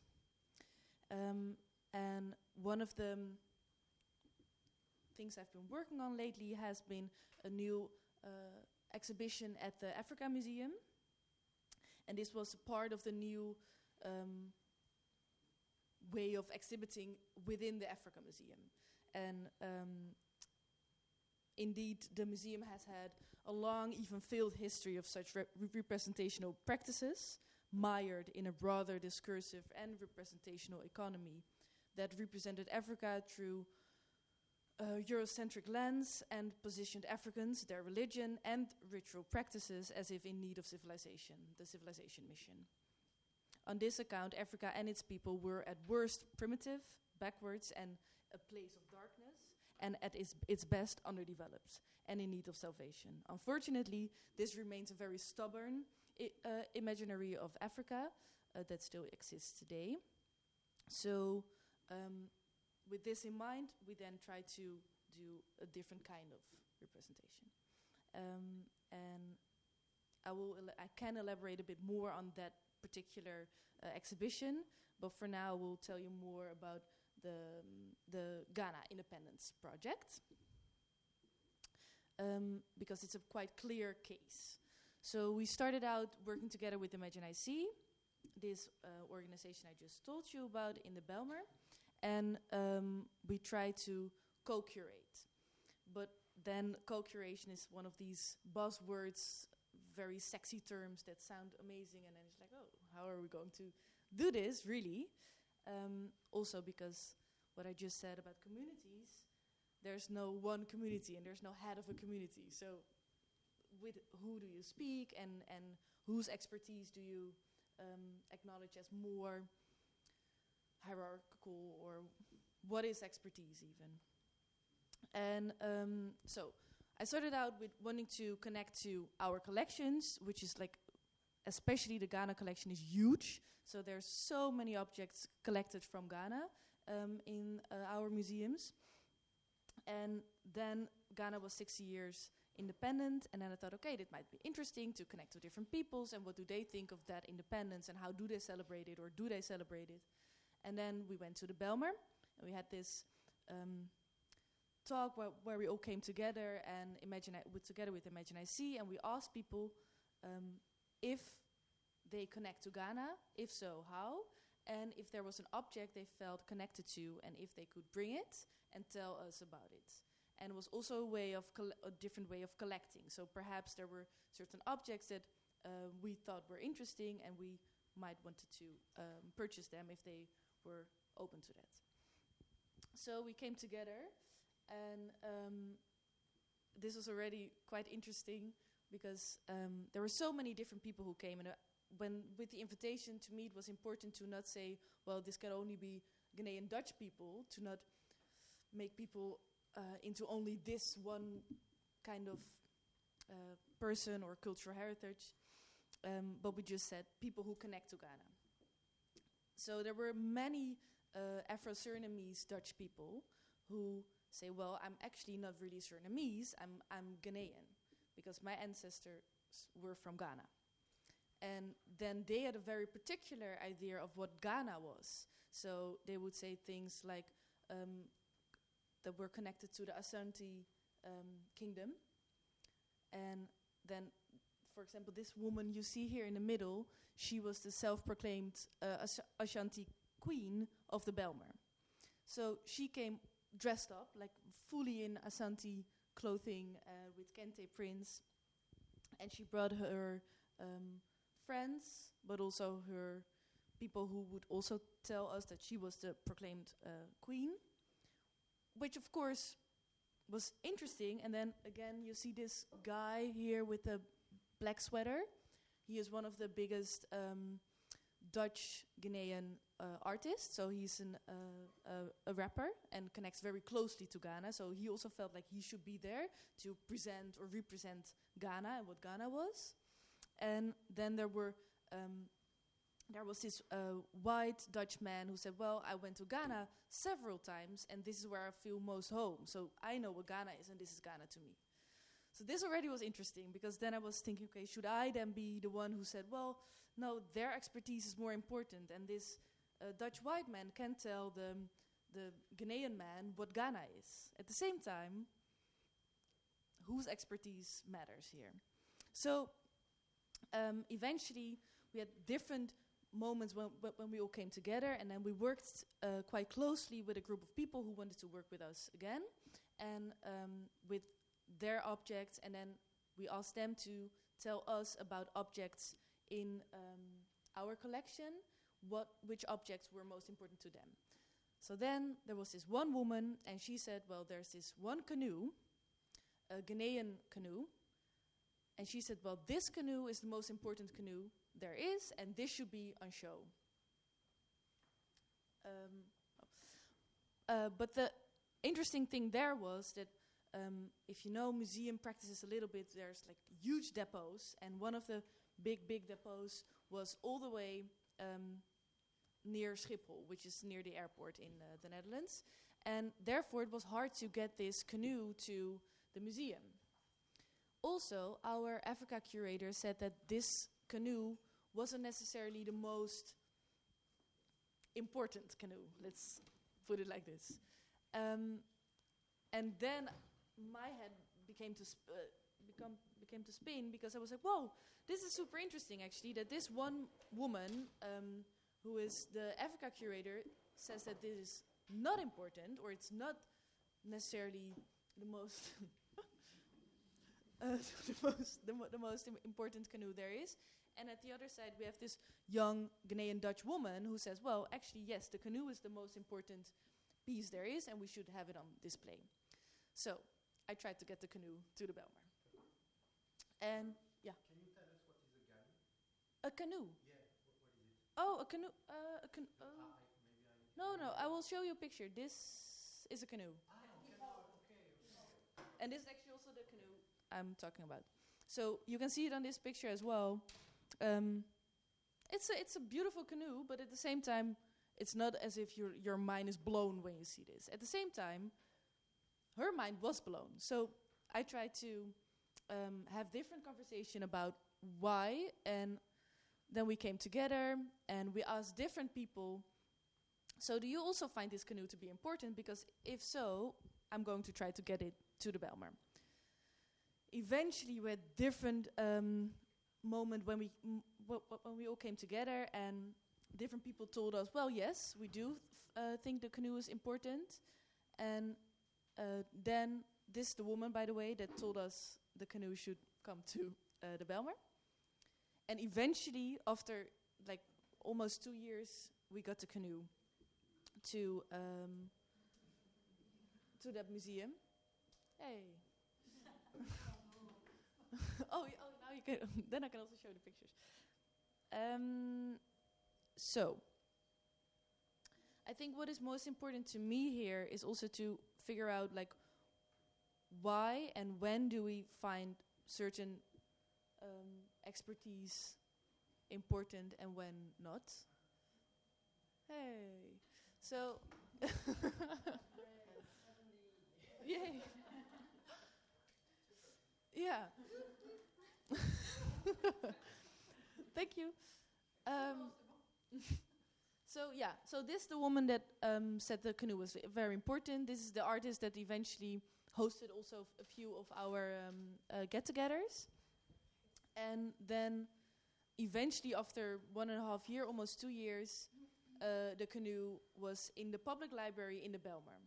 So now you can see it behind them. Uh, it's hanging there, and um, this is almost like a very successful story of co-creation and that it all was almost in a lovey-dovey way and that now we know that expertise is more than only one person and it can be more people. And what does it mean when it's not only um, one person who will tell you yes or no? And i think why it was important also for us um, in the research center as well as the institution as a whole was because it fostered a lot of um, conversations, a lot of internal conversation about expertise and about to who we listen.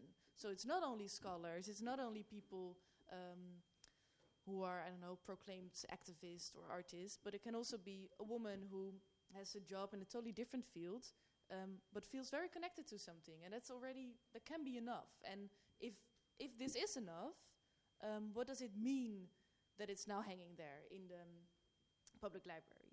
So then the question uh, is also can co-creating as a means uh, to go to go beyond. So is it a means to go beyond the savage slot? Is it a means to um, go beyond the idea of the other as the other, or is it sometimes also doing the same kind of thing,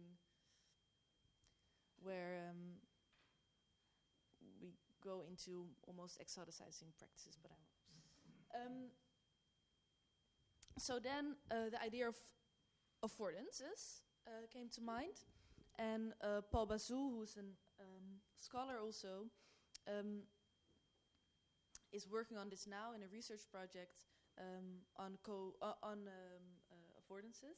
So this is his definition. Um, then he says that museum affordances explores how museums can activate ethnographic archives and collections assembled in the colonial era as a catalyst for intercultural understanding, for re- recovering of lost histories, repairing past injustices, building relationships, exchanging knowledge, and engaging uh, creatively across social and cultural boundaries. Can such historical collections transcend the colonial context of their collection and be used as resources for decolonization? So, I'll make it a bit more um, understandable. Like with affordances, uh, he means that, for example, this chair can afford that I stand on it and thereby hang something very high up. It affords that I can sit on it, but it can also afford it when I get very mad, I can throw it through the window. Or so one object can afford different things. So also, um, um, when you think about objects that are collected in colonial times, mostly by cis white men, what does it mean, or what what they afforded then to them can be something different than what it can afford now to different people. So, certain objects that have maybe very colonial um, ideas connected to it. What happens when an artist gives their um, uh, understanding of it to us? So, how can it then afford something else? And is that a way of decolonization? And um, so, then the question can also be what can co-creation afford so when we co-create together with this woman her name was stephanie by the way um, that says well this canoe is important and we should have it on display what does this afford in decolonial museum practices? And um, also then can we go beyond the reductive one-to-one claim? But also can it be that it's just well every affordance is just fine? Can it be fine that um, one person says about the canoe for example this is very important and therefore it should be on display and can it then also be fine that somebody else says who is not ghanaian at all but might be very interested in ghana says well no this is not interesting at all and it should not be on display is every voice equal in this um, way of co-creating? And what is then the role of the curator or the museum professional? And where should it also end? By the way i don't have the answers yet. This is just something i think we should think through and also um, maybe keep on asking ourselves within these practices. Um, all right. Yeah so this is again what museum affordances can do, um, and also the, the, the hope that there is that they can do something maybe amazing and very um, hopeful to problematic histories. And um, then I think what my desire is um, within my work is to work through the friction. And I think when I say friction, I mean the, actually the conversations we had internally um, when this woman's voice was, or I tried, or we tried to really hear her. Um, also, th- so there were so many different or difficult things within that because I was also trying to not tokenize her. So she was then the one who said, "Well, this is important," and then I also thought, "Well, this is just a woman with a job, and she came to a few of these talks, but then she might also not be interested to tell us as as museum professionals what to do all the time. She just says, says said something, and that should be her argument, and um, we should do something with it, but also not try to extract from her too much.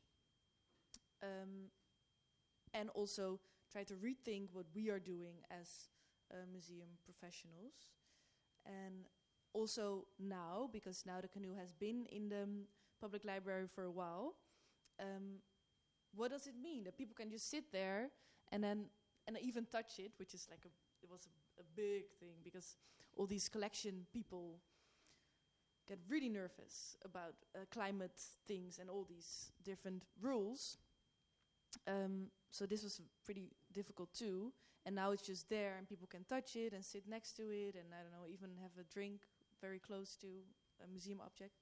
Um, but what does it mean when we have something hanging there? Do, do, does it do anything? And um, should this be like a starting point for more of these kind of um, collaborations? Um, let me see. Yeah. So whose expertise matters? That was it.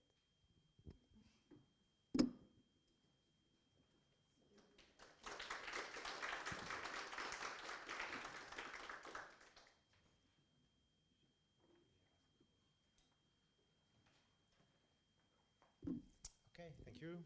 Um, who has something to say or to ask? Oh.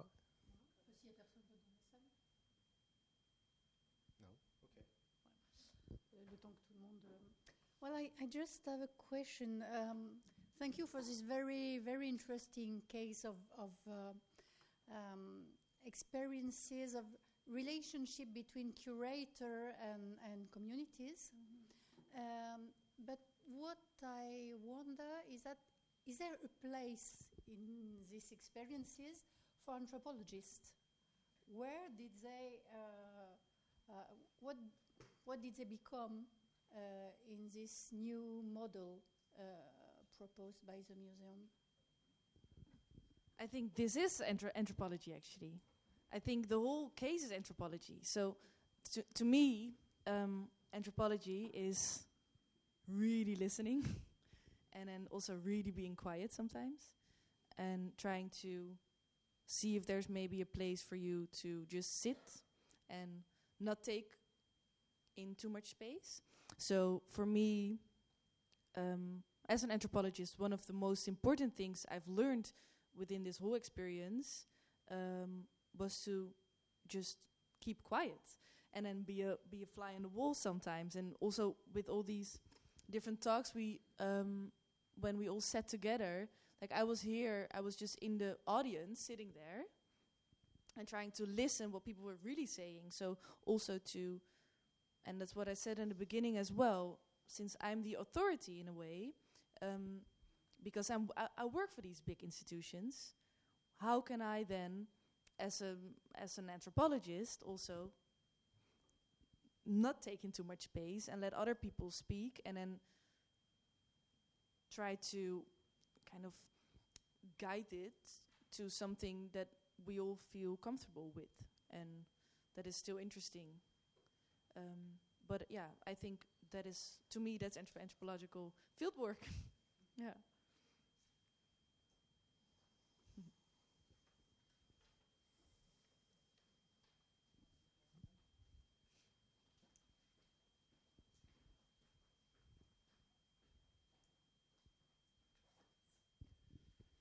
Thank you so much for this talk.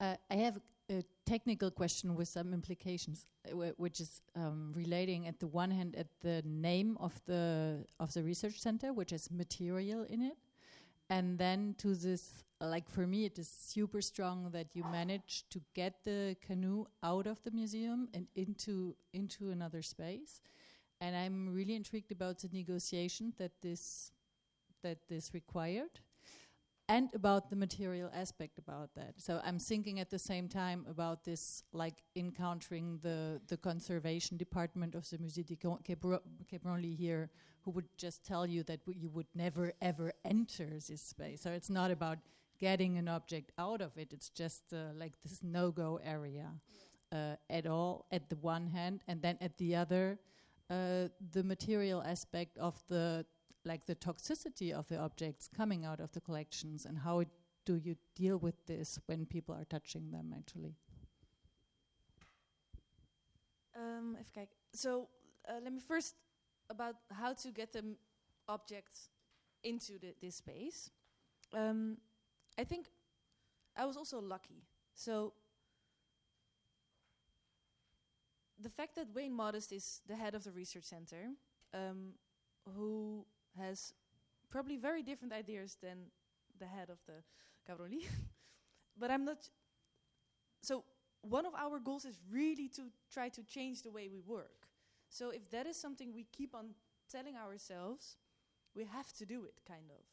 And um, this was only possible because the director of, of all the museums was like, okay, apparently this is a thing, and we have to acknowledge this.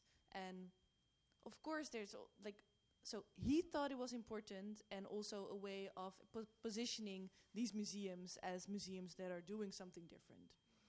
Um, so that was one of the big reasons why they also thought, okay, let's do this.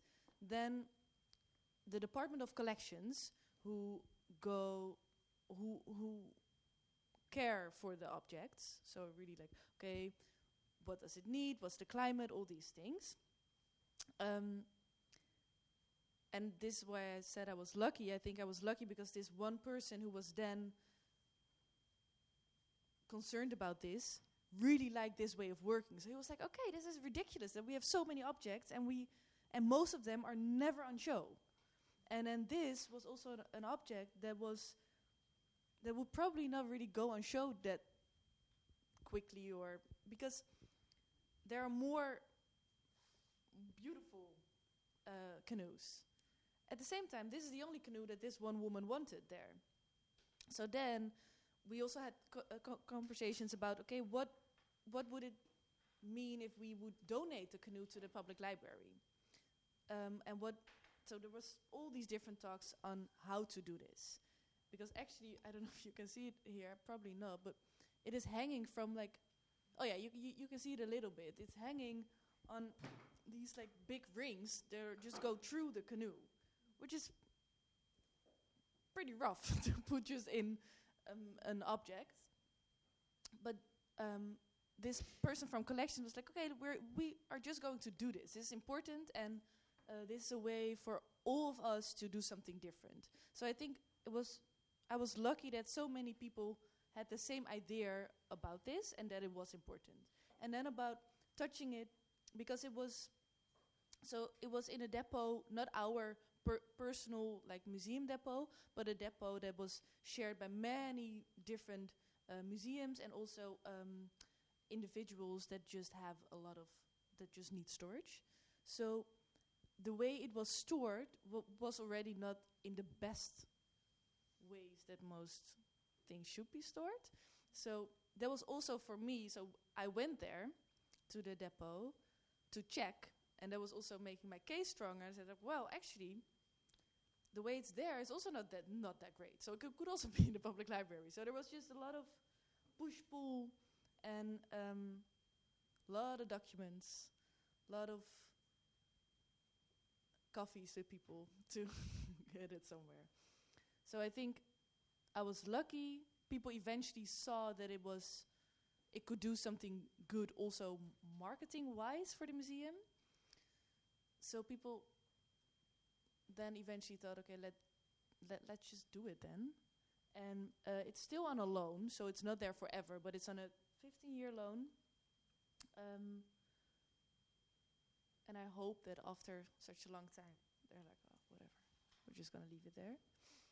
And you had another question, so it was not only about about the insecticide residues and so because you s- you said that people can touch and so if this object was so long in the museum um, Mhm. collection it is most probably had most probably been treated at some point so what about risk for people who touch it afterwards Yeah. Well, and I think that was the thing with it being stored in this depot. There wasn't really a museum depot, but outside of the museum. So it, it has been handled by, by the collection department, but I don't know the, the really most everything about that. But I know that um, it has been treated, and then they tested it, and then they brought it here. So yeah, you can because actually yeah, you can see it here, but behind them there's a big desk, so people can really sit on it, and it's still not like it shouldn't really be touched, but it will be touched, and it and that will be fine. Um, and then you had another question also about m- uh, ma- materialities or material in. That was related. Oh, okay, cool. It's, it's because I mean, like it was about in how far is this object history. Yeah. So the fact that it, it went through this time alters or changes the relationship that you can Yeah. um, engage with the object because it it is it comes out of uh, a history of colonial collecting, and so this is materialized in the object. Yeah. Also. Definitely, and I think that's also interesting actually about um, uh, Imagine IC, so the organization we work together with.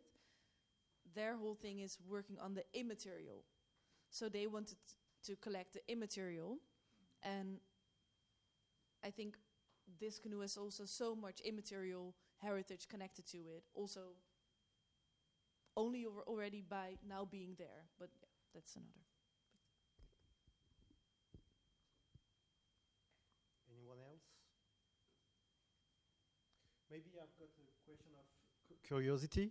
What is your education path? I mean, you, you say that you were anthropologist, but did you have some museology training also, or Well, I did. Um, so I first did my bachelor in anthropology, then my master's um, in anthropology as well. But it was, I, I kind of did like a side track also, which was connected to um, um, how do we how do I say this? Um, more practice based. So then I wanted to work for the research center where I now work for, and uh, I studied them. so I my field work was with them. So my research was on what the his, what the um, struggles and obstacles are when you are trying to decolonize as an institution, and how the RCMC is trying to do this, and how it is to kind of the almost a bipolar position you have when you're working for an institution. At the same time, you're working as an activist within an institution. You're trying to convince people outside the institution that you are trustworthy. Um, and at the same time, you're trying to convince the management team and all your colleagues that are outside of the research center that what you're trying to do is really important. Um, and that the people you want to connect with outside of the institution are also trustworthy and they shouldn't be afraid of different activist ideas. And it's yeah so it's a it's a weird position to be in. So my my training was more actually on institutional racism institutional um, power um, and then it was eventually it was more connected to the research center. So it's museologies but then more i would say the ethnographic side of it and maybe is there any other experience of this kind in uh, in your country or in your in the in the in the networks of uh, the museums Ye- of Amsterdam? Yeah, well, I think that with these kind of practices, I think the um, RCMC is pretty much doing. Not to be arrogant about this, but um, not not me as like only me, but the RCMC is definitely on the front row when it comes to these decolonial practices within the Netherlands, um, and that could be in very different ways. So for example, what I just spoke about a little bit about the Africa Museum and the new exhibition there. Um, then actually there is a project team who is working on that on a new exhibition, and then they asked someone from RCMC, this time it was me, to because I work more on the African diaspora and I'm interested in these things and um, in popular culture connected to it. They asked if I could be part of the project team so then an RCMC person is there kind of to be the killjoy. Say, well, maybe we shouldn't do this, and maybe we can try to do this, and maybe work together with them instead of with them, or also work together with them. And um, so these kind of decolonial practices um, can be in very different ways. So also, for example, um, a colleague and I, we did a big event on uh, that was called Mokro, which is like Dutch slang for uh, Moroccan, and it was about um, also uh, linguistic anthropology. So what does it mean when different words become part of the national self. And what does it mean when um, hip hop is a big part of this? So, how can also hip hop um, be a decolonial practice? And what does it mean when hip hop is part of the museum? And then, actually, an, an event like that can also be very, I don't know, almost light. Um, and it has very heavy re- research based questions as well.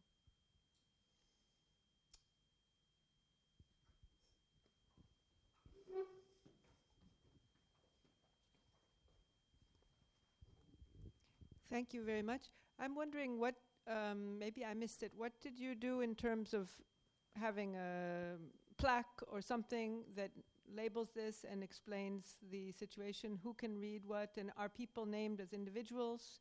For example, the, the lady, in the main lady. It could be a, you could also just call it a artistic mu- museum happening and not a not a display, but a an artistic gesture rather than a museum gesture. Yeah. Um, so I wonder how y- what you thought about all of that. Yeah, well, for this also we consulted with her. So that co-creation part of it was also to ask Stephanie, so this woman, how and if she wanted to be named, and if so, how, and what she wanted to have next to the canoe.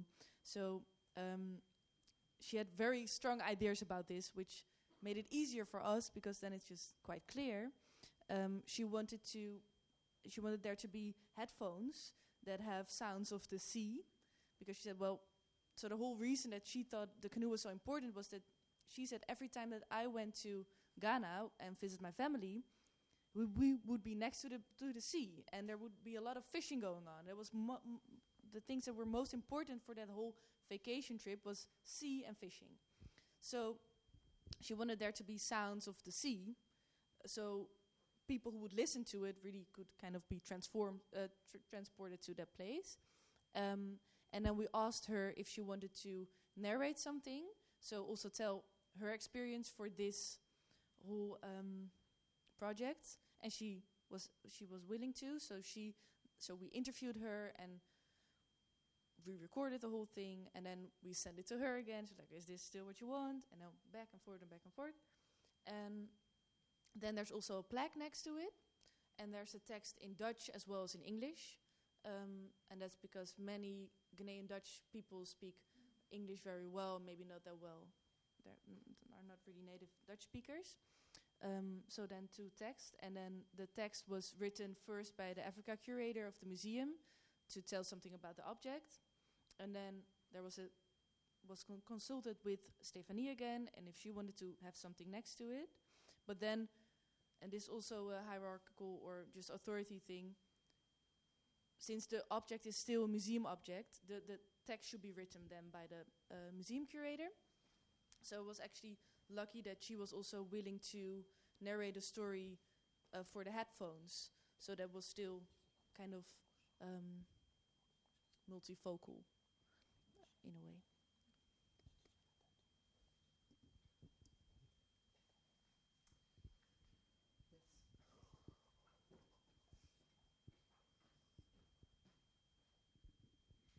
Thank you. Um, it will be a very short question because uh, just to continue what you were saying, um, because you pointed out at the end of your presentation that uh, you didn't try to uh, to take too much, to extract too much from this woman. But for this work, was she paid?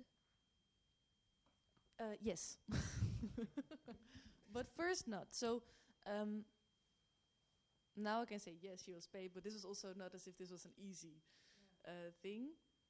But um, first, because we worked together with Imagine IC, so actually that was the first co-curator for the whole project, and then we want so Imagine IC is this um, organization in the Belmer. Then we wanted to work the way they they usually work. So with their practice, which was always first come together, then bring an object. What I told before, so bring your own object, and we talk about the objects. And there's always food and drinks, and it's in the public library also. So it's quite easy to access, and people don't feel too too intimidated by it, um, as opposed to the big Stroopmuseum Lichthal, which I showed in the beginning, like this, is quite, quite. Do I? I just do this? Yeah. Okay. Um, so the way they work is not to pay people, but just to have like a, a, um, a com- community conversation. So then I also had to consult with them, like, okay, well, RCMC always want, wants to pay expertise, and we want to develop a new way of, of looking at it, what expertise is. And then that also didn't really coincide with their way of working because they wanted to have this like community space. Um, so there was also a lot of consulting, and then I said, okay, I understand we we don't have to pay everybody for the community talk, um, but then if we work further with someone like with Stephanie and really want her expertise for certain things, we do want to pay them. Um, and the technicalities of that are really difficult and sometimes feels really weird and almost so I uh, I was going like with with my bank pass and then the bank pass of Wayne like almost in a hood kind of way was going to all these different bank accounts to get money and give it in cash um, because many people didn't want to give their whole um, yeah. but eventually it worked out so yes eventually we paid everybody who was also so the project was even bigger because we also filmed the different people we eventually worked with um, so there was six different people and we paid them for their collaboration and then we but that was also quite clear because we really asked them about their expertise about the object they brought in so then we could also pay them as experts um, and stephanie a bit more because she worked even did even more for us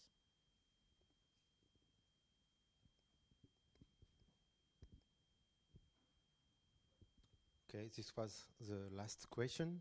Thank you very much, Rita, for your talk and your answers. And uh, you will be very welcome next time in Paris when, when you want.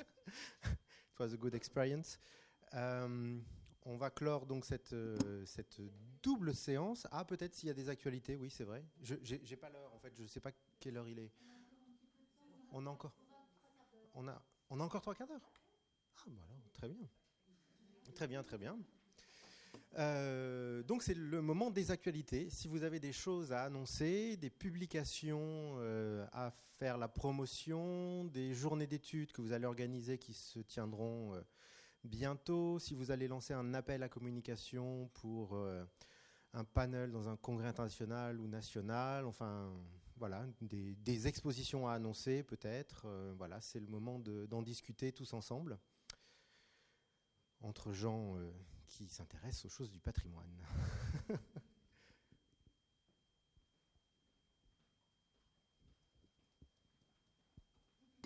Merci bien. C'est la dépêche depuis la Suisse. Euh, et après, je dois aller prendre mon train. Mais euh, il y a une nouvelle exposition au musée d'ethnographie de Neuchâtel euh, sur le tourisme qui vaut bien le détour, mais ça durera un certain temps. Donc vous êtes tous et toutes cordialement invités. Et si vous venez, faites-moi signe. Je suis, j'ai mon bureau dans l'institut. Et puis, il y aura la Société suisse d'ethnologie qui lance son colloque euh, annuel. Euh, il y aura bientôt des calls for papers dans la série des panels que nous avons mis sur le site de la Société suisse d'ethnologie. Regardez, la thématique cette année, c'est sur euh, les nouvelles configurations du terrain. Et l'année prochaine sera sur la question de la restitution. Et nous espérons élargir la notion de restitution à bien d'autres choses que rendre un objet, mais différentes modalités de restitution, y compris artistiques, euh, événementielles.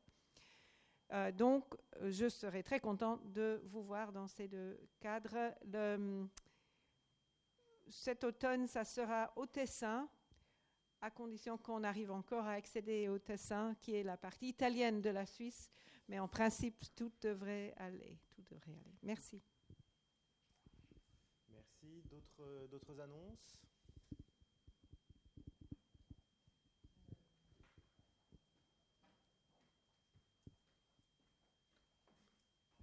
Merci. Si vous avez envie de venir à Liège, Et nous avons les, le jeudi 19 mars la présentation de Glace Kelly Heitor, qui est présente ici.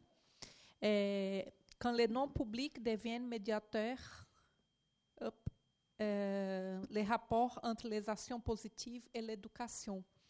Et je pense que ça hum, peut donner suite à, certaines discussions ici, parce que euh, les profils de nos musées euh, changent aussi quand on change les profils des étudiants de muséologie, les profils des équipes de musées, c'est un peu ça qu'elle qu'elle va parler.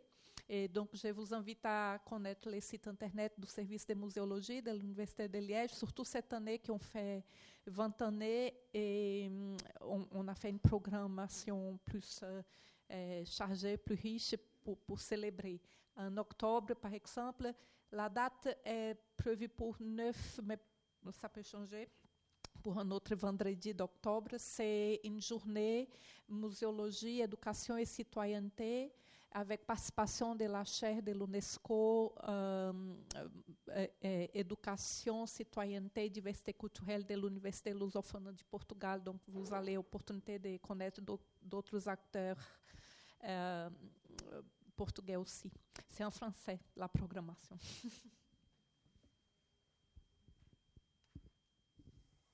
D'autres choses?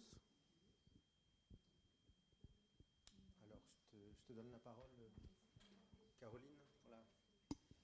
Alors le, prochain séminaire de, enfin le- la prochaine session, sé- séance, séance, séance de notre séminaire, c'est le 11 mai. Et donc euh, nous avons euh, invité, euh, alors je retrouve. Nous avons invité euh, euh, un groupe de chercheuses qui ont publié l'année dernière dans la revue Communication euh, un, un dossier sur migration, mémoire et dignité dans les pratiques patrimoniales. Donc elles devaient venir nous le présenter l'an dernier et puis avec les grèves, ça avait été annulé. Et donc on leur a redemandé de venir cette année. Voilà, donc on vous enverra le programme dès, que, dès que ce sera complètement finalisé avec les, les, hum, les titres des interventions. euh, voilà, donc vous avez, je pense, euh, euh, eu le cahier, donc je ne sais pas très bien où il est, mais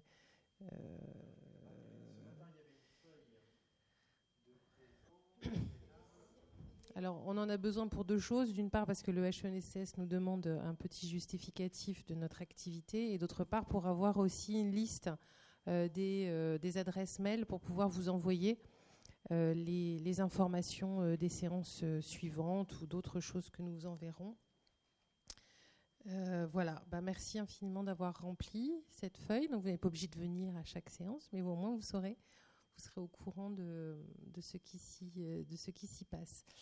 Puisqu'on a un petit peu de, de temps, euh, j'appelle ceux qui ont besoin de faire valider euh, le séminaire à venir nous voir euh, juste euh, à la fin pour que nous puissions vous donner euh, les instructions nécessaires pour, euh, pour la validation du séminaire à l'EHESS ou autres endroits où vous êtes. Est-ce qu'il y aurait d'autres euh, d'autres éléments à partager ou